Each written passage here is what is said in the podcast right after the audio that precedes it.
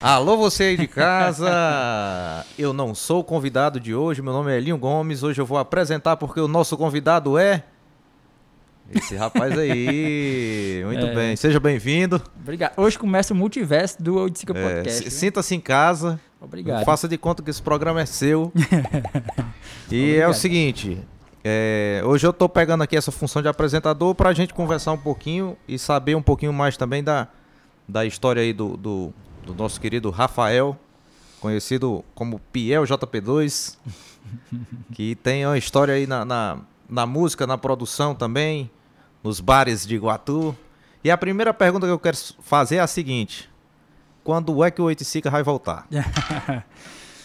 Quero respostas objetivas. Pois é, talvez seja uma pergunta assim. difícil de, de responder, porque a gente trabalhava basicamente com festas, né? Diferente. Não que os bares daqui também não trabalham com festas, né? Mas a gente trabalhava exclusivamente com isso, então, exclusivamente com aglomerações, né? E diante do cenário ainda não, não é possível fazer eh, eventos desse tipo. Ainda não é possível, mas já é possível pensar num retorno. Sim, sim. Porque como as coisas já estão começando a abrir, eu sei que, tipo, o, o Oiticica funcionava muito, era na madrugada, né? Basicamente na, madru É, na É madrugada. uma coisa que a gente começava 10 né, e ia até 3 e meia da manhã, né? É, a- ainda não está sendo possível, mas estão começando a abrir mais. A gente, por exemplo, está começando a voltar aos pouquinhos, com limite ali de horário e tudo mais, só que a gente já pode vislumbrar aí, visualizar que pelo menos finalzinho do ano, começo do ano, essas coisas já, já comecem a melhorar mais. Pergunta objetiva, quando é que o Oiticica volta? Pois é, eu não, eu não tenho exatamente é, E onde volta? é, essa resposta. Ainda tem isso, porque é, no mesmo local não, não, não vai poder ser, né? Que hoje não é um espaço como era antes, né? Lá. Então, se tudo, né? O que é que estão fazendo ali que eu nem, nem entendi Eu ainda? sei, só estão quebrando, não vi direito. derrubaram, era, uma, era um prédio só, né? E derrubaram e fizeram várias salas. Então Ah. tem tipo, sei lá, cinco salas comerciais. né? Dividiu o que era aquele prédio todo e virou em cinco salas comerciais. Aí não se sabe ao certo de como é que vai ser também. Enfim, se vai voltar, como vai voltar, onde vai voltar e, e em que configuração vai voltar, eu não tenho essa resposta ainda, né? Mas Mas a vontade existe. Sim, a vontade de ter outro espaço, né, que seja, né, alternativo, que, dê, que possibilite o que o Oiticica possibilitou também. Há, há uma, um vislumbre disso também, de se fazer. Então, acho que sim, sim. Pronto, eh, já já a gente fala um pouquinho mais de Oiticica, né? Porque eu já comecei na, na- no grau já. A pergunta pesada já. E de- depois do Oiticica também, que foi o, Mu- o Mucambo que veio também nessa, nesse período agora já de pandemia. Mas já já a gente fala eh, desses dois projetos que foram importantes pro... pro... Muito só, bem, Só botar um boné aqui, muito bem. pode falar. Para nossa região, para quem, quem não sabe, a gente tá falando aqui da cidade de Iguatu, né? Eu, acho que quem tá assistindo sabe pelo menos mais ou menos quem é, quem é a gente e o que é o Oiticica, o que é que a gente tá falando. Mas às vezes tem um desavisado que cai no vídeo do nada, né? É, Então sim, é bom dizer. é, me apresentou, mas, Eu disse, Tu meu disse nome que era é- eu tu? disse, não, meu nome é Elinho Gomes. pois é, Me sigam lá no meu Instagram. Banda em Groove é melhor seguir do que eu, porque eu não, não, tenho, não tenho muito conteúdo, não. Hum, e depois também é a gente vai estar aqui conversando vai, sobre, marcar. sobre a banda e, e e os projetos. Mas muito bem. A gente chegou no, no, no, no, no Oiticica, a gente já começou pelo fim, né? Quase. A é, conversa. É, basicamente o fim. Mas é, a sua história com a cultura, com a arte, não começa no Oiticica, não. No Oiticica, na verdade, você foi mais produtor, né? Porque você era o proprietário, produzia, trazia bandas e tudo mais. Só que você começou como artista mesmo, né? Então, é, diz aí o que foi que te deu o. Opa, quero tocar, quero ser artista também. Hum, Pois é. Eu, na verdade, eu nunca tive exatamente essa a presunção de dizer eu vou ser um artista, né? Sei lá, quando eu comecei, a, quando eu fui aprender a tocar violão, eu aprendi na, na igreja, né? Então, Aqui mesmo no João Paulo. aqui no João Paulo, na, na igreja de São Marcelino de Champagnat, aqui na praça. É, acho que eu tinha uns 13 anos, 14 anos. E até então eu não conhecia exatamente o. Sei lá, eu nunca tinha frequentado uma igreja ou algo do tipo assim. Sei lá, por acaso eu, eu fui para a porta da igreja, sei lá, 12 anos, 13 anos e, e eu fiquei ouvindo os cantos, né? Eu pensava que tu era quase coroinha, eu pensava que tu era tipo uma, uma beatazinha. Não, aí, de, aí sim, Depois. Aí depois sim. Mas antes disso, não. Não, aí depois disso eu tive uma história na igreja, sim. Mas aí eu fiquei na porta da igreja, não conhecia, sei lá, não tinha um círculo de amizade que frequentava aquilo, mas de alguma forma eu fui esbarrar lá. Não, minto. É uma pessoa que, nessa época, o meu círculo de amizade era com futebol, jogava futsal, Hum. né? E tinha um amigo, foi um amigo meu que falou, inclusive ele é falecido, que é Itaés, branco. É, faleceu já. E eu, eu acho que ele me chamou e disse, beleza, vamos. Eu fui lá à noite, né? Fui pra porta da igreja, fiquei lá na porta, não entrei, né? E na igreja tinha um coral de crianças, que quem, quem é, organizava era o André. André Fernandes, que era da, da BMI. Uhum. E foi da Decretos também, né? No início. Isso, já, isso era no comecinho da escola marista? Sim, Não. era no- já, já, já tinha Não, algum tempo. já. Marista já tinha, já, já devia ter mais de 10 anos, o Marista que estava na comunidade. Né? Hum. E isso- eu, eu tinha 13, né? Então ele já estava com tempo que eles já estavam na Ah, comunidade. então é porque tu não, tu, tipo, tu não chegou a, a- a Não. frequentar lá não, né? Não, não. Minha história com os maristas já foi na igreja. Então eles já Uhum. tinham um trabalho Sei, antes na sei. comunidade do qual eu não conhecia, né? E beleza, eu achei, sei lá, eu me encantei por aquilo. Pelo coral, né? Pelas crianças cantando, né? Aí eu fui lá perguntar, perguntei como é que fazia para participar. Aí ele falou, não, tem os ensaios de tal e tal e tal. Aí fui. Aí pro, pro coral, aí comecei a cantar, né? Sei que nesse meio tempo aí do, do, do- coral, da igreja, André fa- perguntou se tinha alguém que queria aprender a tocar violão e tal. E eu falei que queria. Que me interessava por aprender, né? E junto comigo foi o Wilgli, que foi também Hum. o primeiro guitarrista da, da primeira banda que eu tive. Que era meu amigo. Se tornou meu amigo nesse período, né? A gente se conheceu lá. E eu aprendi a tocar violão ali com o André, na igreja, né? Beleza, passou-se o tempo. Aí André teve que, que ir embora. Ele, eu acho que conseguiu um emprego, eu não lembro de que era, em um outro estado. E ele foi embora. Nesse, nesse De vez em quando o André vai, né? Vai, volta, vai, é, volta. é, inclusive foi agora, tá morando no Maranhão, né? É, tá trabalhando na escola marista lá também.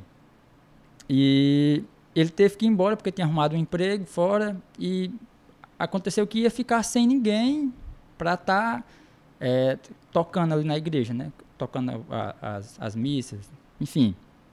Mas o, o, o coral já tinha acabado, não existia mais. Existia apenas a pessoa que tocava, aquele que tocava e pessoas que, can, que cantavam, né? Uhum. Aí ele me incubou dessa missão de ficar tocando, né? E beleza, eu aceitei. Aí fiquei tocando na, na missa, né? Mas aí como é que eu comecei esse lance de, de entender que eu poderia ser um artista, né? Eu não pensava em ser um artista, né? Hum. Mas nesse mesmo circuito ali da, da igreja, né? Dos maristas, igreja, comunidade, né? Igreja, comunidade em si e os maristas que tinha a obra social, que é, hoje é uma escola, né? Sim, mas eu só te interrompendo também antes de, de- Qual foi o intervalo de tipo entre ficar tocando ali só no grupo da igreja até formar a primeira banda que foi o, o, o, o JP2, né? JP2. Eu não sei, eu acho que uns dois. Foi, né? É. Mas aí foi comitante. Tipo, eu tava tocando e eu formei e fiquei tocando. Entendeu? Foi Uhum. comitante. Mas tipo uns dois anos, né? Por aí. E todo ano, na escola marista, tinha um, um, um, um- é um evento que chamava Show Vocacional Marista, né? É, e tinha de tudo, tinha, sei lá, capoeira, é meio que uma amostra da, da- das coisas que aconteciam na obra social marista, né? E nessa época, é, já existia a BMI, né? Que é, que é o princípio da, da, da Decretos, Uhum. que já era o Fagner, Sei. era Valderli, Careca, acho que Careca nem tava ainda, era o Hernando que tocava na bateria, mas era um princípio ali, né? O André já tocava, né? O que viria a ser a, a, a, a Decretos. Decretos depois, né? E beleza, eu ia, eu ia para esse show, devia ter, sei lá, uns 15 anos, né? E eu ia para esse show para me divertir, né? Tava com as pessoas que eu, que eu, que eu conhecia, né? Que, sei lá, frequentava o grupo de jovens da igreja, essas coisas, que era voltado para esse pessoal, né? E eu ia para frequentar apenas para ver para participar, né? E beleza, aí eu vi os meninos tocando, né? Os meninos da Decretos, da BMI, no caso, na época, né? E eu, ixi, cara, é massa, né? Sei lá, eu sei tocar violão, mas e se a gente se organizasse para poder tocar, sei lá, fazer aquilo dali que eu nem imaginava, nem entendi o que era uma configuração de uma banda, nem como, é- como poderia ser, né? Hum. Aí eu, beleza. E no, na escola tinha um estúdiozinho de ensaio, né? Que na época era o irmão Edivan que coordenava. E eu, sei lá, meio que atrevido, fui lá perguntei, irmão Edivan, é, a gente poderia, sei lá, eu, eu tenho uma banda, isso nem existia. Não tinha conversado com ninguém, né? Hum. A gente poderia ensaiar para se apresentar no, É uma no banda próximo. boa toda. É, no próximo show marista, né? Aí ele disse, sim, acho que pode, né? Quem é tanto? Aí eu imaginei assim. Aí tinha- Inventou. inventei, né? Porque, tipo assim, eu, eu tocava, o Wilgo tocava violão, violão. A gente tava meio que no processo de aprender ainda a tocar violão. Uhum. né? Aí eu sabia que Antônio Pedro, segundo ele, tocava bateria. Segundo ele, ele não era nem, nem cantava, né? Que ele acabou sendo cantor depois, mas tocava bateria. E beleza, eu ach, achava que ali dava certo, né? Aí disse que podia, a gente foi. Aí foi eu, eu, Wilgle, Antônio Pedro. E quem, quem ficava no, no estúdio lá coordenando, né? Porque ia, ia abrir, ia, sei lá, ligar os cabos e tudo, Hum. era Gildo Hernando Hum. que é irmão de, de, de menino que toca com o Ricardo, vale, meu Deus. Choca, choco. O Hernando. Não, Não, mas o- o outro é irmão não. dele, o Berlande. Ah, pô, então quem O- era o Berlante que o ficava lá. Porque é. o Hernando é o, da, é o que É, tá- pronto. Era o Berlande, que era o irmão dele. Ele que coordenava, que ficava lá, o responsável pelo estúdio, né? Uhum. E ele toca bateria, né? A gente chegou lá, Antônio Pedro não sabia tocar bateria, né? Sei lá, fazia alguma coisa, mas não conseguia imprimir alguma coisa que desse pra fazer. Uhum. Aí o, Derna, e o Hernando disse, não, deixa eu tocar, qual é a música? Aí a gente botava a música e tal. Aí Antônio Pedro foi cantar. E Janile, que na época era minha namorada também, ela sabia cantar porque eu já vivia com ela, sabia que ela cantava, né? E ela Uhum. foi também para cantar. Pronto, isso aí foi o que onde começou ali, né? Tem uma curiosidade. Não sabia que Janine era da primeira formação. Pois é, inclusive tem um registro em vídeo Muito dessa bem. apresentação. Não sei quem é que tem, mas existe esse registro em vídeo desse show marista, né? Então, a configuração era essa. Eu, Igli, Antônio Pedro, que foi pra, foi pra tocar bateria, acabou indo cantar, né? E Janile. E o Hernando tocou bateria. E eu acho que no dia quem tocou bateria foi até Careca, não foi nem o Hernando. Foi Careca que tocou. Enfim, não sei como é que foi isso. E ali foi o princípio de, de iniciar, talvez, nessa parte ali de artista e entrar na cultura. Ali foi o início. E aí a gente saiu algumas vezes e, sei lá, a gente tocou acho que quatro músicas Nessa primeira nessa apresentação. primeira lá. apresentação, né? Que era, acho que duas músicas da Pete, que Janila era fã da Pete, né? Ela é fã da Pete, na Que verdade. ano era isso? Ixi, eu não lembro. 2005, Hum. 6, 2004, enfim, por aí. Era adolescente, devia ter uns 15, 16 anos na época, né? Aí fizemos essa, essa apresentação, que inclusive falei que tem um- um- um Um registro. Um que Ninguém registro. sabe onde é que tá, mas é, tem. mas existe, né? Que eu já, já, já ouvi. E a gente tocou duas músicas da Pete. Na época, o RBD tava em alta, né? A novela tava passando e a gente gostava e tocou, acho que duas ou foi três do RBD também.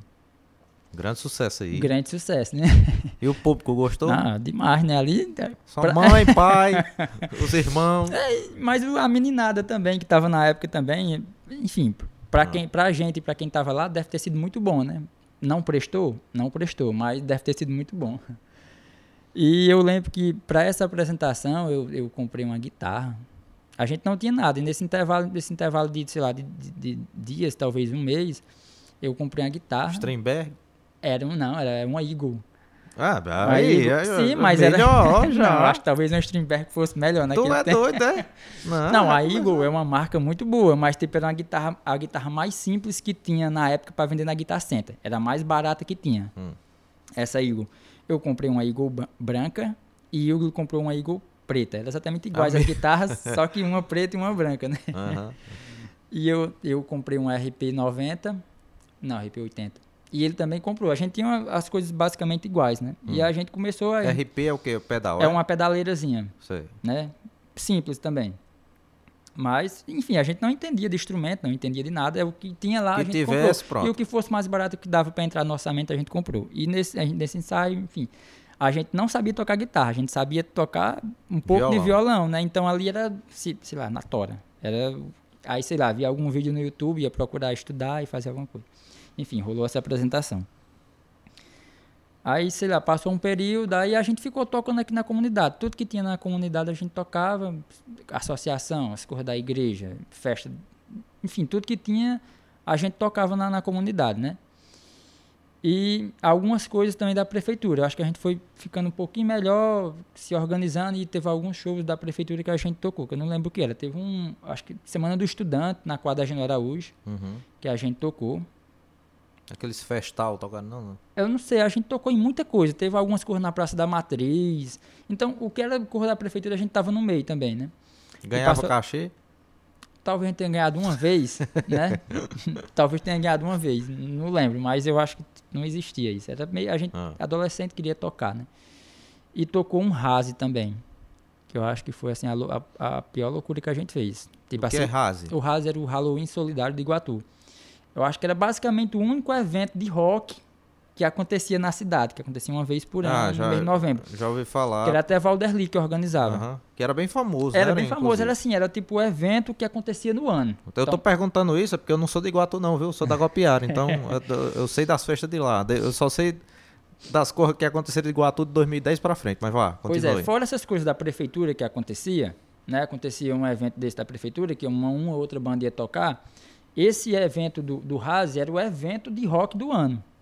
Né? Uhum. É o evento que todo mundo esperava que ia acontecer, porque se juntavam bandas daqui e bandas de fora. Então era, sei lá, o evento mais esperado do ano. Né? E Vinha a gente. Coda. Co- Todo ano vinha Coda, Pois né? é, não, acho que Coda não chegou a. Não sei se tocou. Mas Coda tocou muito no Iguatu, muito. Inclusive tocou no Oiticica também, uma Uhum. vez.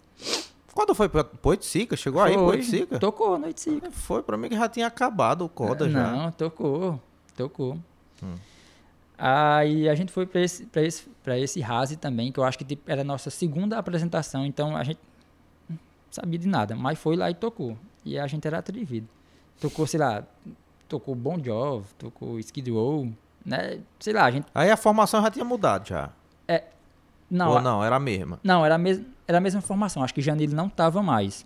Não, Janile estava ainda nessa formação. Era, a era a mesma formação ainda. Janile e Uhum. Antônio Pedro cantando, né? E a gente tocou as músicas que a gente já tocava, né? Mas já tinha, ta- tinha um pouco mais de evolução, né? Tava tocando essa, algumas outras bandas que a gente entendia que era um evento de rock, né? Então a gente direcionava um, um pouco mais para isso. E foi, tocou, enfim, eu acho que não existe registro disso, mas a gente tocou, né? Aí rolou um bocado de corrida da JP2, a gente tocou, acho que gravou, ainda chegou a gravar duas músicas autorais. Né? Eu acho que nunca chegou nem a vez, Não. mas existe Gravaram aonde? E Com a- como? com o Wellington. Aí foi, Foi. gravaram em, em estúdio em mesmo. estúdio, em estúdio, com o Wellington. É, existe essa gravação? Existe, tem no palco MP3. Muito bem. Você vai botar aí pra gente ouvir. Sucesso aí. Eu quero te contar os meus segredos.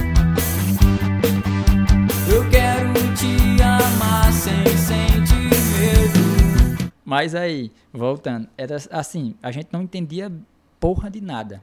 De nada de gravação assim. A gente sabia algumas coisas, tocava e, e- esquematizou a música, fez algum arranjo ali, mas é coisa mínima assim, sabe? Não entendia também de, de- Eu não sei se o Elton também estava começando naquele período, era bem o começo dele assim. Enfim, não, é- não foi algo bem produzido e bem planejado, né? Mas, e- mas a gente gravou duas músicas autorais nesse período. Pra você ver como a gente era À frente do tempo é, aí. era assim, a gente tava É. gravando autoral naquele período, né? Quase ninguém tava gravando e a gente tava gravando. De péssima qualidade, mas tava gravando. Que é isso? André? mas se viu pra frente aprender, né? Aham. Pra entender. E existem essas duas músicas, é, Tarde Demais e... enfim, não lembro o nome da outra música. Composições de... Antônio Pedro, Ai, tá certo. as duas composições dele.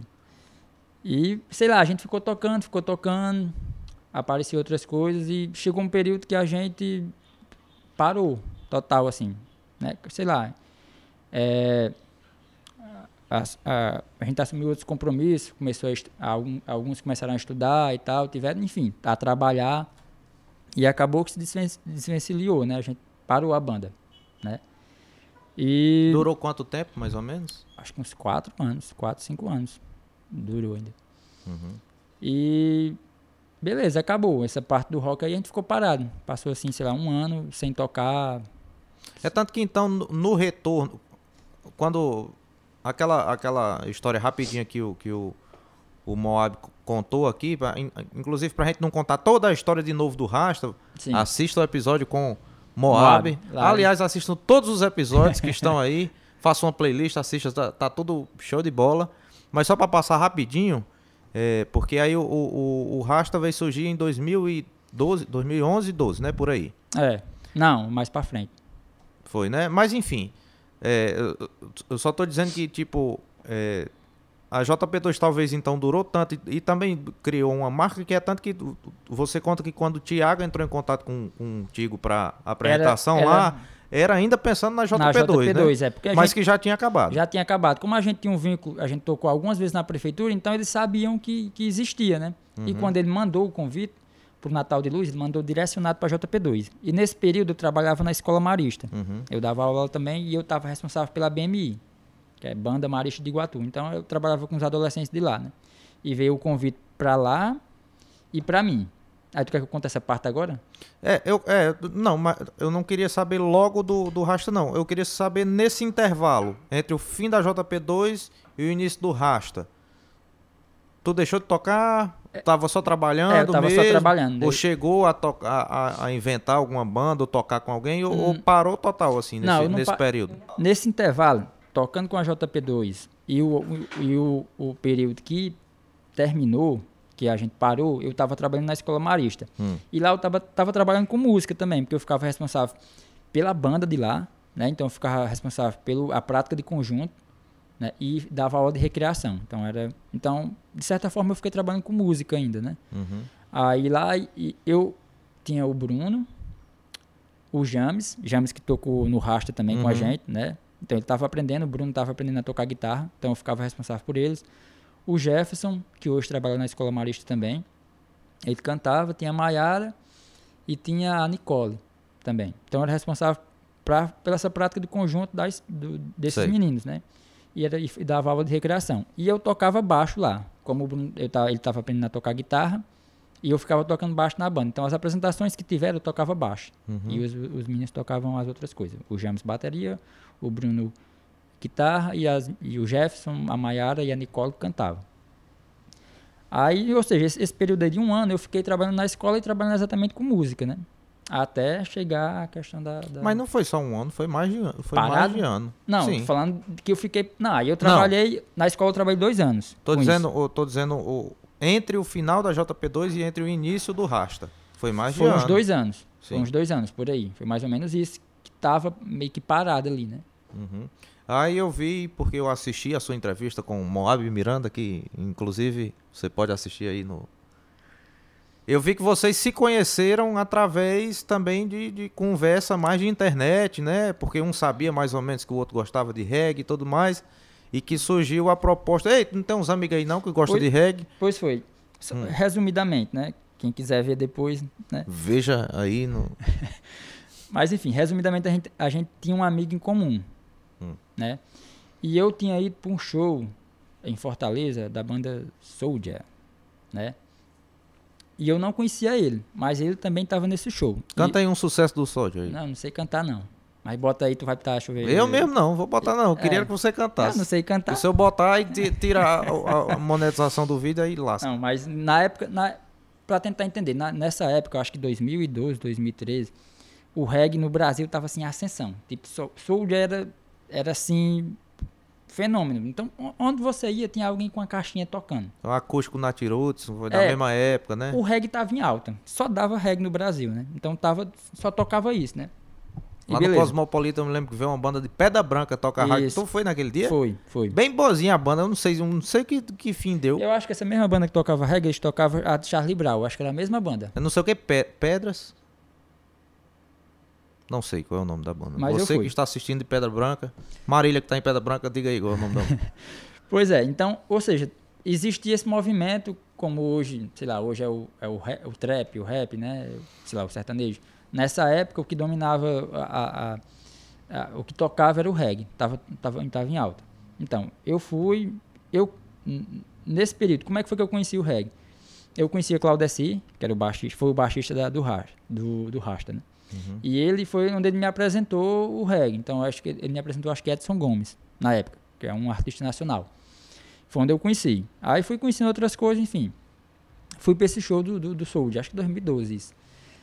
Em Fortaleza. Foi eu e Lucas. E foi- a gente foi um bate e volta. A gente ia, não ia, não tinha local pra ficar, a gente ia pra rodoviária, da rodoviária. Animada aí? Era. Chegou na rodoviária. Se- Sete horas de viagem pra ir, Pois é, chegou na. assiste o show, nem toma banho. Não. Tomaram banho na rodoviária. Não. A gente chegou, pegou um mototáxi e foi pro show. Hum. Do show, pegou outro mototáxi e foi pra rodoviária. Bom, E pegou o ônibus de manhãzinha e voltou pra casa. bom. E isso, beleza, viu? O Lucas tinha combinado comigo, que a até então, eu acho que eu ia, Fagner ia, Carlinhos, que é da capoeira, ia, e uma galera que disse que ia. Não, a gente vai, beleza. Aí eu fui e comprei meu, meu ingresso. Nesse ia, foi desistindo, foi desistindo, acabou que só eu ia. Aí eu disse, caramba, eu ainda não tinha viajado só, assim, pra ir pra um show só. Era uma Uhum. coisa que eu não tinha feito. Eu disse, caralho. E eu vou." nessas condições de ir, chegar e É, voltar é tipo, pior assim, ainda, não- né? E não tinha contato nenhum. Não tinha achado ninguém que iria, não tinha Uhum. contato nenhum. Aí eu disse, cacete. Mas enfim, eu vou. Aí acho que eu conversando com o Lucas, o Lucas inventou de ir também, comprou o ingresso e foi. Aí eu fui pra rodoviária. Cheguei na rodoviária, liguei pra Lucas. Lucas, não, macho, ainda tô no sei aonde aqui. E o ônibus pra sair, viu? Tô no sei aonde aqui. Segura aí o ônibus, que eu vou tomar, aqui, me arrumar aqui bem rapidinho e ver se eu arrumo um mototáxi. E o ônibus pra sair. Aí eu fiquei na porta do ônibus e o motorista dizendo que ia embora. Eu disse, não, não, não vai embora não. Porque, tipo, era a pessoa que eu fiquei mais confiante pra ir. Porque Aham. eu e ele. É mais difícil dar errado com duas pessoas. Não tem É. com quem se segurar, né?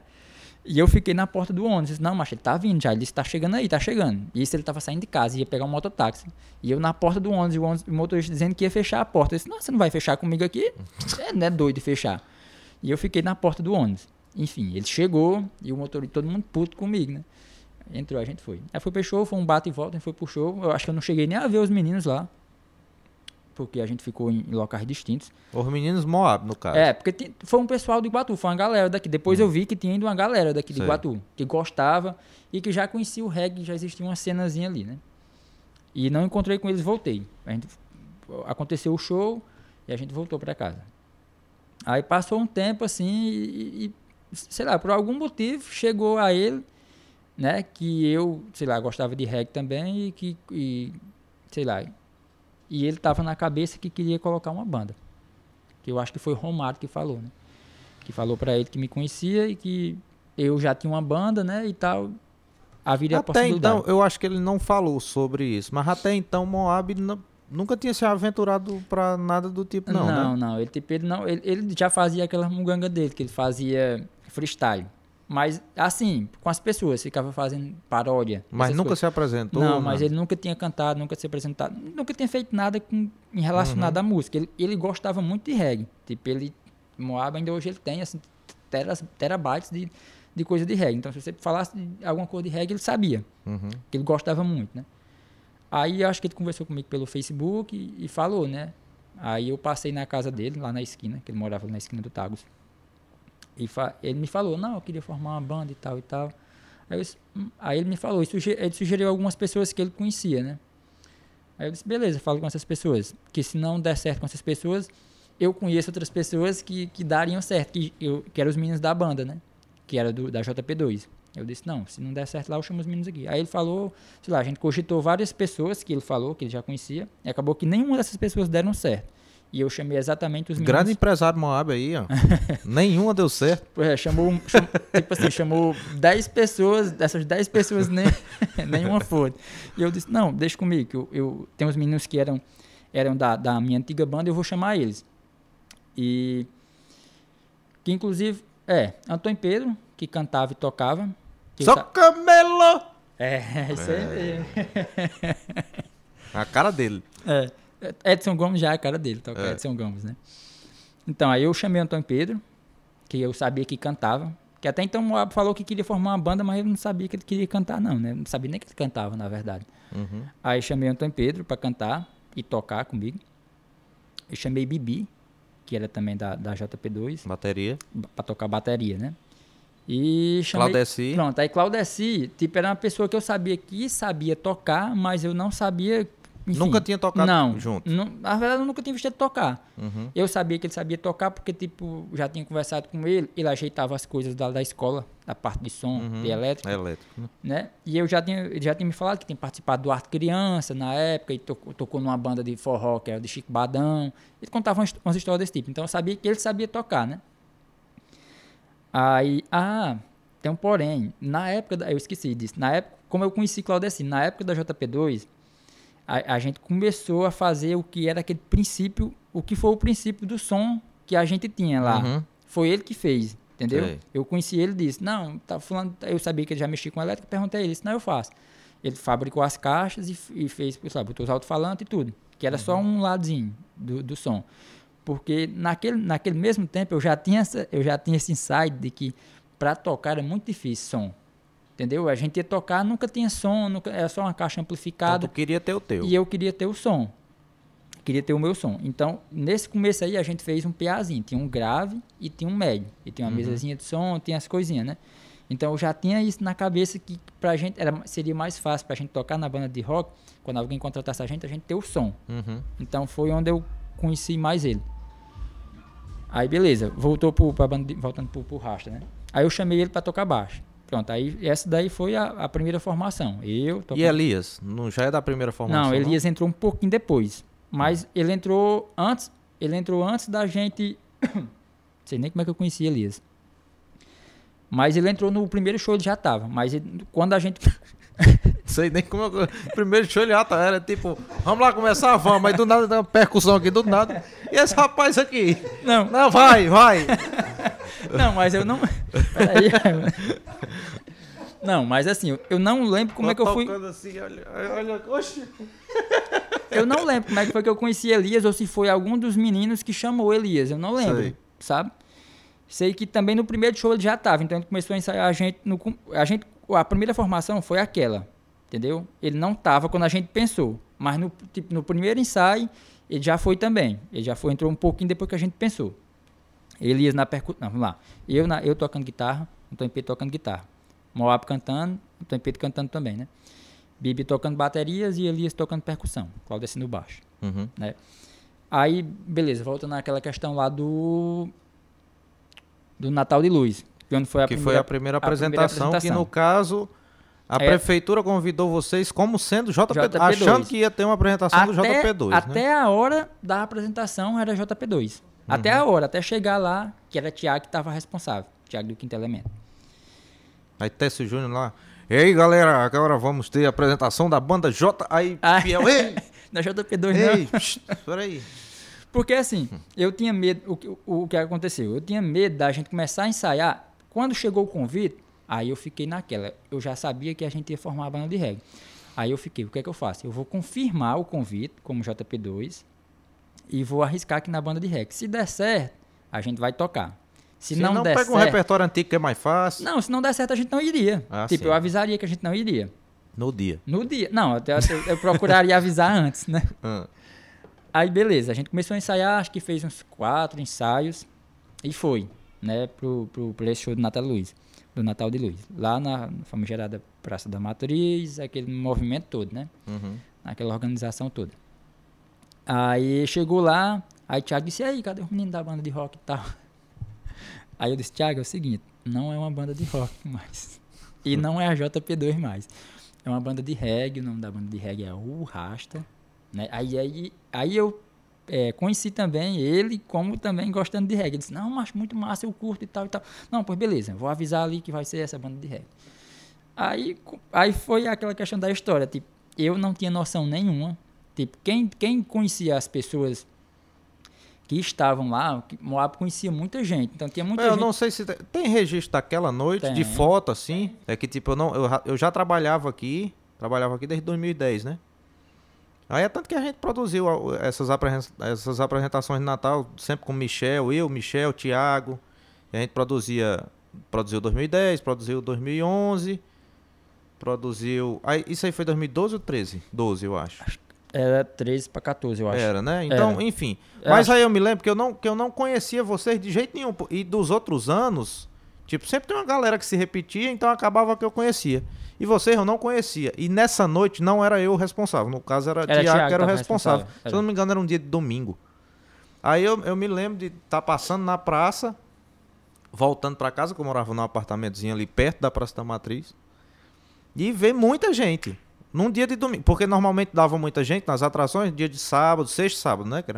E era um domingo e tinha muito, muito mais gente do que nos outros dias, né? Aí eu parei, fui ver um pouquinho, vi que não, não conhecia nenhum de vocês e tava massa o movimento e tudo mais. Aí a, a minha pergunta é justamente essa, tipo, vocês fizeram divulgação, vocês chamaram, vocês pagaram o povo pra ir pra lá? Pois é. Porque já, tipo, já começou como parecia que todo mundo tava esperando. Já era uma banda conhecida, mas só que era, a- era a primeira apresentação, no final das contas. Pois é, tipo, eu não sabia, na verdade. Eu cheguei lá, assim, talvez a mesma surpresa que você teve, eu tive também. Porque eh, as pessoas que eu conhecia daqui, era, tipo, foram meus amigos que foram. Tipo, era, sei lá, 10 pessoas. Hum. Eram os meus amigos que conheciam ah, os meninos da JP2. Sei. Então, estavam ali na frente aqueles meus amigos, né? Os demais, tipo assim, eu não sabia quem era Sabia nem ninguém. que diabo. Não, tipo, tipo, tu fala de muita gente, mas tipo, quando tinha uma apresentação que tinha muita gente, era, sei lá, 50 pessoas, 60 pessoas. Lá, sei lá, tinha 400 pessoas, 500 É, pessoas. um movimento danado. Tava mano. assim, aí eu, eu, eu Medeiro nunca vendeu tanta pizza quanto naquela. Aí eu, eu fiquei assim, tipo, vixe, eu fiquei sem entender o que estava acontecendo, porque pra mim era tipo as curvas da JP2, era um público reduzido. E até então eu tinha um ciclo social eh, restrito às pessoas daqui do, do meu bairro. Eu não conhecia basicamente mais ninguém eh, que era, sei lá, da- do- que frequentava ali a Praça da Matriz, que tinha um Sei. ciclo social mais dali, né? Eu só- Nem o pessoal das bandas também, Hum, assim, era hum, mais restrito aqui. Sa- Sabia quem era, Era, mas não, não. tinha contato. É, É, talvez nem sabia quem era, talvez al- viu alguma vez na época da JP2 tocando, Uhum. entendeu? Mas, tipo, não era conhecido. Eu, lá, a gente não era conhecido.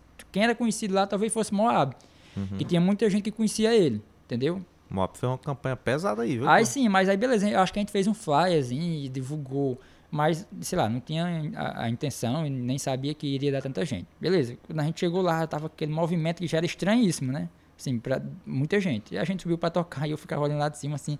Tem até uma foto que eu ainda acho que é a capa do, do, do Facebook, do, do Rasta. A foto é, a- é a- aquela foto tá na capa, é a foto do dia, que é a frente, Ah, é? assim, as pessoas na Ainda frente. existe o Facebook? Tem, tem um Ra- Facebook, tem essa foto. Ah.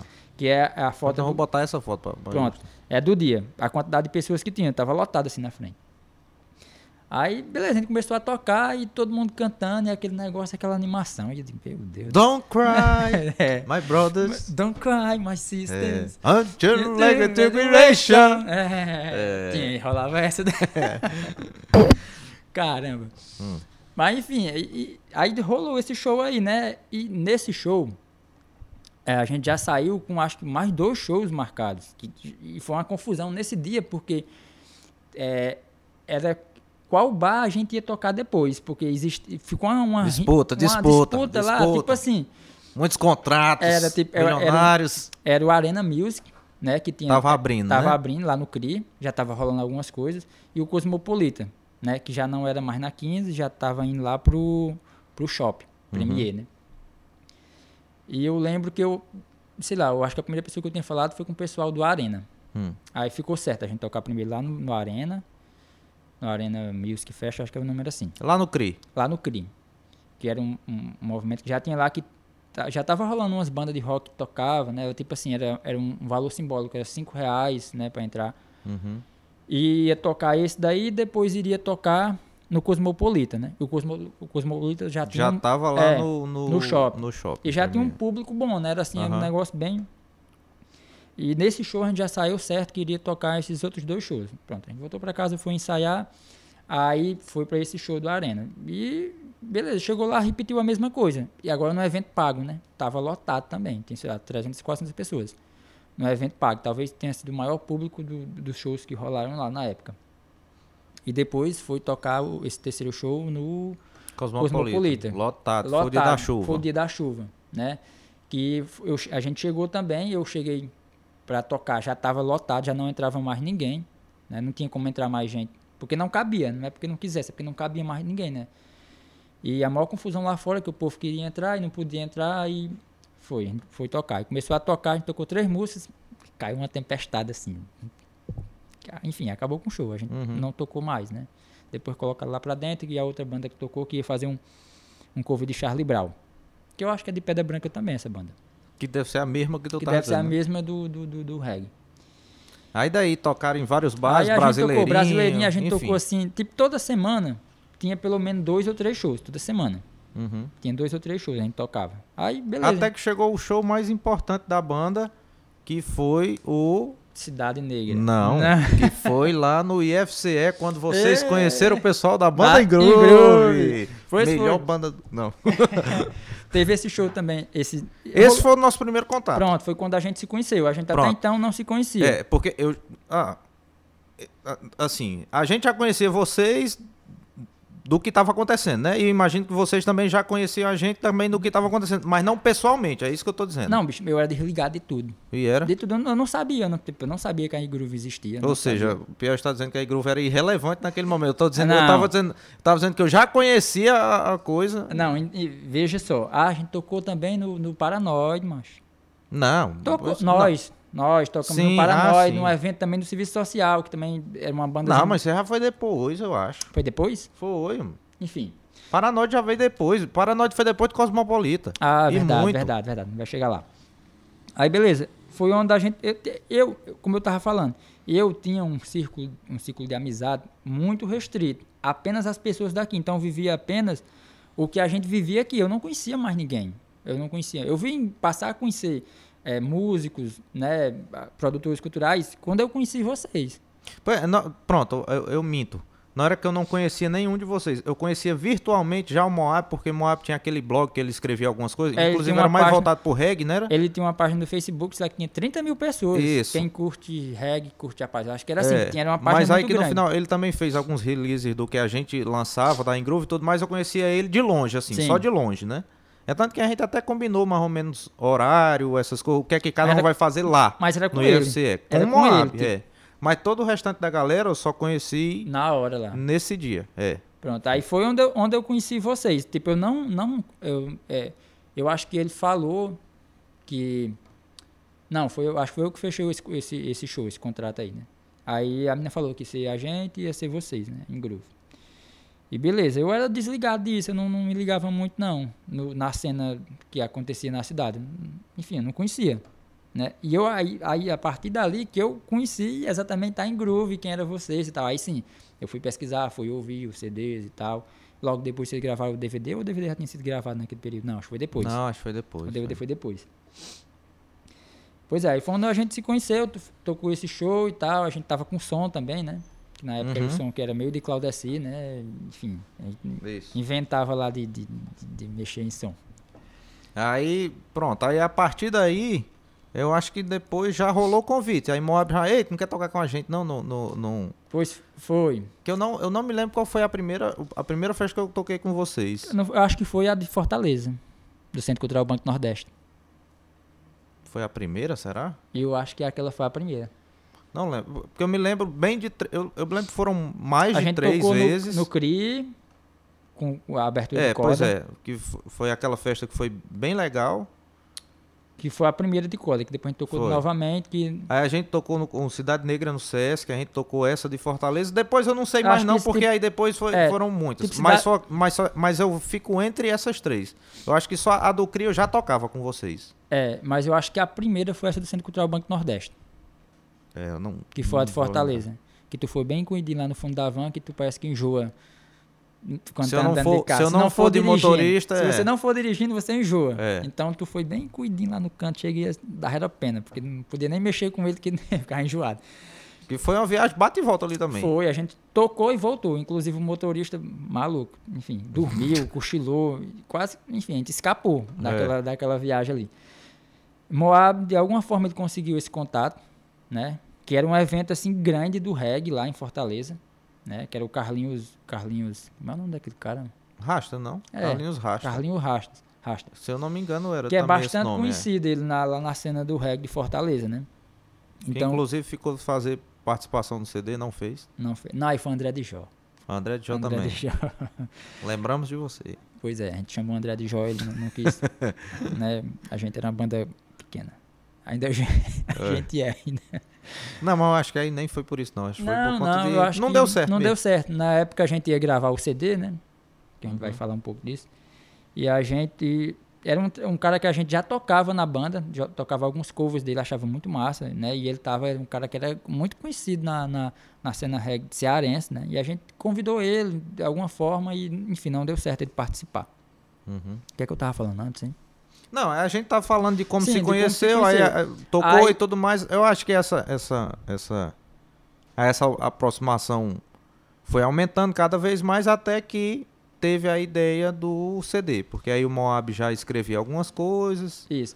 e estavam com, com vontade de. eu- se, se eu não me engano, não, se eu não me engano, não, eu tenho certeza de que vocês chegaram a tocar várias músicas antes de gravar o CD. Mundo Doente, É, a gente, pronto, aí O- foi nesse show do Paranoide. foi isso aí. Nesse show aí, do pronto. Paranoide, que tu não Aí já tava. tinha Paranoide, não tinha mais É, Cosmopolita. já tinha acabado o Cosmopolita, o Arena também já não funcionava e surgiu o Paranoide. E quando a gente tava ensaiando, aí Moab chegou, acho que com a primeira música foi Mundo Doente. Aí ele dizendo, ó, eu escrevi essa música aqui autoral e ele já chegou, assim, ó, a música é assim, ele já chegou assim com os arranjos meio que prontos, né? Assim e tal, a- o começo é assim, já tinha uma noção de como é que seria a música. E a gente, acho que nesse, nesse show do Paranoide, que era era meio que para apresentar esse, esse- essas músicas, né? Uhum. Essas músicas Era a abertura do é, Mundo Doente aí. Era. São, são, são, são. Sintomas. Vai, vai, vai, vai, vai, vai. Não ouçam esse remix, não. aí, aí houve esse show, né? Que eu acho que foi a primeira vez que a gente tocou assim pro público as nossas músicas autorais, né? A gente ensaiou, acho que três, três músicas autorais. Acho que Menina, Mundo Doente e outra. Três músicas a gente ensaiou e fez esse show o resto a gente tocou cover, né? Não, era, não era menina, não. Era A cor do seu batom. Aquele. Ah, aquele. Canta aí. Aquele o quê? Aquele. Aí, sabe não. é, cheiro bom. Cheiro É. bom. Aí a gente é, tocou esse show, né, pra meio que apresentar essas músicas e tal. E Moab já, já vinha dizendo que tinha, queria fazer umas músicas autorais. Até então também, pra mim era só tocar cover. Tocava cover e pronto. Não tinha essa perspectiva e nem entendia o que era uma, fazer uma música autoral. Não, não tinha. Aí, beleza. Sabia sim. Sabe por quê? Porque Porque já JB2 já, já tinha, tinha dois feito. grandes sucessos. Mas é porque, tipo assim, qual era a mentalidade que eu tinha na época da JP2? Que fazer música autoral não, talvez não tinha retorno, porque o que o pessoal Tava errado? Não tava. não estava errado, porque o que fazia sucesso era um cover. Se você botasse uma banda autoral tocando, ninguém ia pro show. Mas É. se você botasse uma banda cover, sei lá, do Charlie Brown pra tocar, Uhum. tinha público. E o que, o que não é diferente de hoje, ainda, ainda tem muito disso. Hoje a gente tem uma Tem abertura- muito disso? Não, tem só isso. é, hoje a gente tem uma, a gente tem um conhecimento um pouco maior da música autoral devido ao trabalho de vocês, o nosso, mas os que gravaram música autoral aqui, né? Então, a- a- de certa forma, depois se teve um pouco mais de conhecimento de que as bandas daqui produziam música autoral por conta disso, né? Mas até hoje ainda fazer cover é, é o que atrai público, porque e ainda ainda cover dos anos 80, não sei o que, que o pessoal ainda apegado a isso. De certa forma é apegado ainda a bandas dos anos 80. É porque não teve. Tipo, se for falar de rock, depois é difícil. Então, foi, foi... Qual, Sim, é, qual é a, a banda de rock do momento do Brasil hoje? Não, hoje é a Pois é. configuração. A gente- anos 2000 a gente teve muito rock nos anos 2000, né? A gente É. teve aquela ascensão daquela eh, movimento Charlie É Brown. final dos ali. 90, começo no- de, de 2000, 2000, é. né? Porque Aí depois, depois já- teve o emo, né? O movimento emo no Brasil. que você também foi. Participei também. É, muito bem. Participei também. é. Fotos? A gente Não tocou- temos. Não temos. Ou tem. Temos não foto sei. de RBD. Tem, podemos botar? Bota, não bota aí. podemos. Pois bota aí. Gostei, gostava. Gosto muito do RBD, inclusive. Tem outro aqui, ó. Tem alguns álbuns aqui, ó. Não tô fazendo hora, não. Tô Não. fazendo hora de, de Ei, você Marília, ó, vestir. Marília. Ela, ela fazendo hora de mim aqui. Fazendo viu, hora de você vestido de RBD. Eu tenho uma foto Disse dessa. o cover do Sandy De Júnior. Sandy Júnior. Eu tenho uma foto dessa, mas não vou mostrar, não. Muito constrangedora essa foto. Mas enfim. Sim. é pra- sabe o que é? Porque eu tô olhando aqui pro relógio, já, já tá em 50 minutos, a gente Ah, ainda tá no rasta. É, mas. Pra mim, que o, o assunto grande. vai ser o maior que tem. O né? assunto grande ia ser era o final e nós ainda estamos no rasta ainda. Vai, diga. Pois é, mas eu ia. Enfim, tem muita coisa pra falar disso, né? A, a gente pode até falar, quando for falar a respeito de shows, a, a questão do show autoral e show cover, né? Que vai entrar no Oiticica também, isso, né? Uhum. Mas que o rastro sempre misturou. Sim, aí Enquanto existiu, sempre, sempre, Sempre misturou, misturou. né? Aí a gente gravou, foi. Aí a gente pensou nisso. Aí Moab vinha, chegava, um, um ensaio chegava com uma música, no outro ensaio chegava com outra música, e, enfim, a gente acho que chegou até quatro músicas, né? Que depois o álbum acabou com nove, né? Mas a princípio eram quatro músicas, né? Que a gente começou a ensaiar, aí Moab disse, vamos, vamos gravar, né? Vamos, vamos fazer esse álbum autoral? Aí todo mundo, vamos, beleza, vamos, vamos fazer aqui alguns arranjos e Gravaram num grande estúdio lá Pois de é, casa com aquela esponja laranja. Laranja horrível, cara, que horrível, esteticamente. Era, era o que eu tinha, meu amigo. Era o que o dinheiro dava pra comprar, que era, era um, colchão ven- um ortopédico. ventilador quebrado, colocado no banco, amarrado, o ventiladorzinho. Quando ia começar Justo. a gravação, tinha que desligar o ventilador e todo mundo ficar no calor pra não, pra não pegar na, na Todo gravação. mundo sabe que, que, que ar-condicionado faz barulho. Vou comprar um pra quê? É, ventilador, só ventilador. enquanto coisa. Quando ia gravar, desligava o ventilador. Justo. Aí a gente juntou um dinheiro, eu acho que a gente tinha tipo um dinheiro de algum show.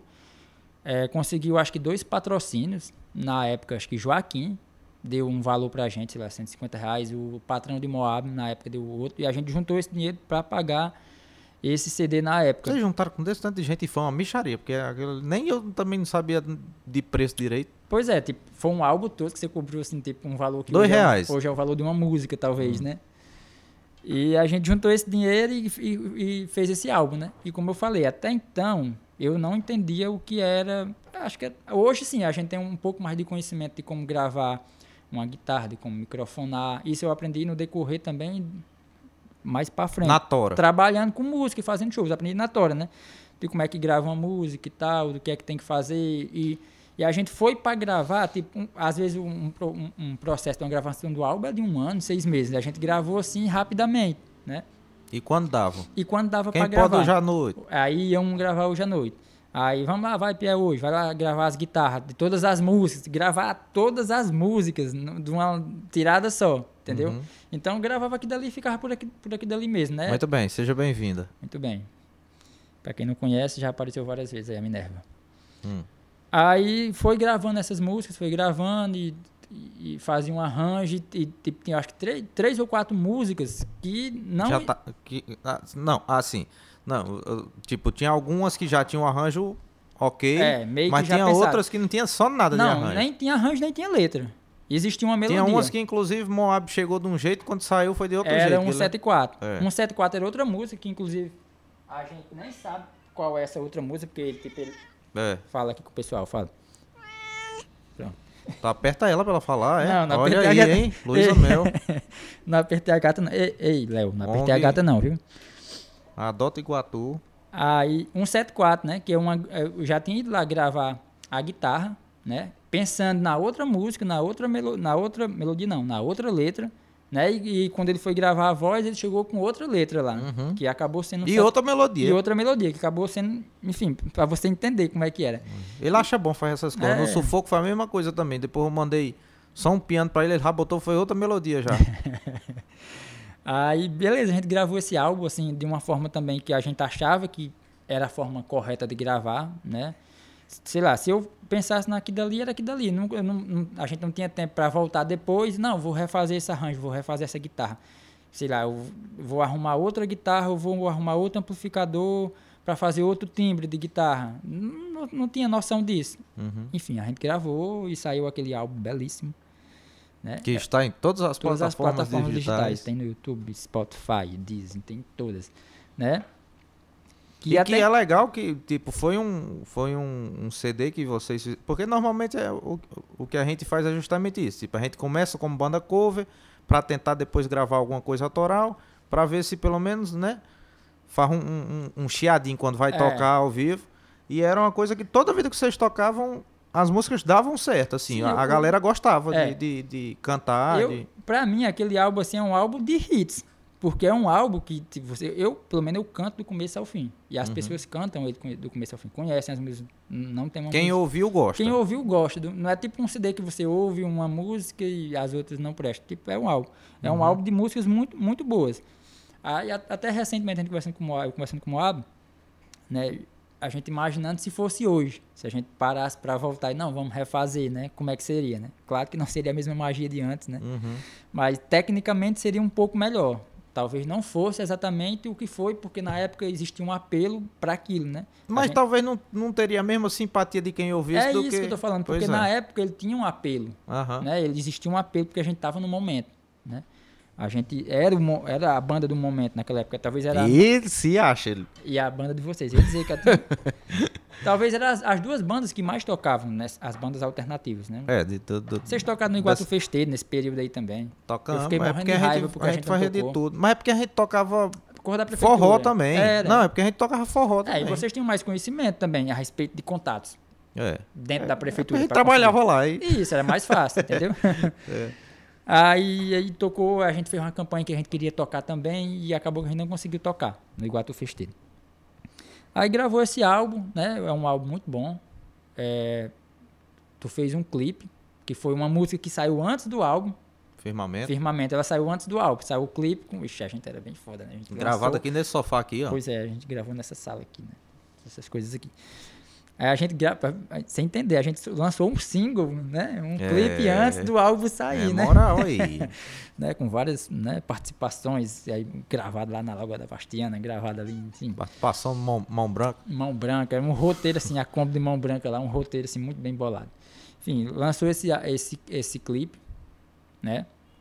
E depois gravou o clipe de, de- a gente ficou discutindo o que é que a gente gravaria depois e chegou um consenso que quando o, quando o álbum saiu, né? Tipo, Tempo Rei também não existia letra. Uhum. Era só uma melodia, só existia uma melodia. E aí eu fiz a, a guitarra.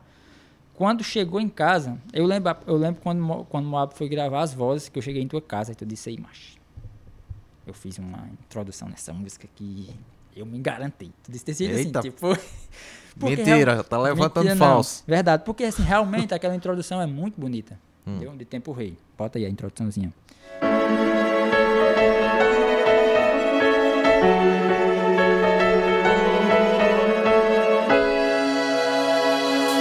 Aí tu falou pra mim, e realmente, beleza, mas aí tu me mostrou só a introdução, não tinha letra ainda, né?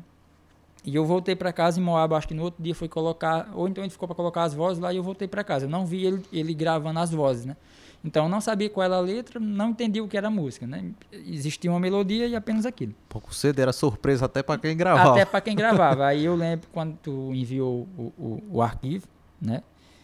E Moab me passou, passei pro HD e trouxe pra casa e fui ouvir o álbum. Aí tocou Mundo Doente, tocou Menina, eu já conhecia, tocou Firmamento, eu já conhecia. Acho que Tempo Rei era a sexta música. Uhum. Aí chegou, aí tocou 174, aí eu disse, aí eu já fiquei assim, né?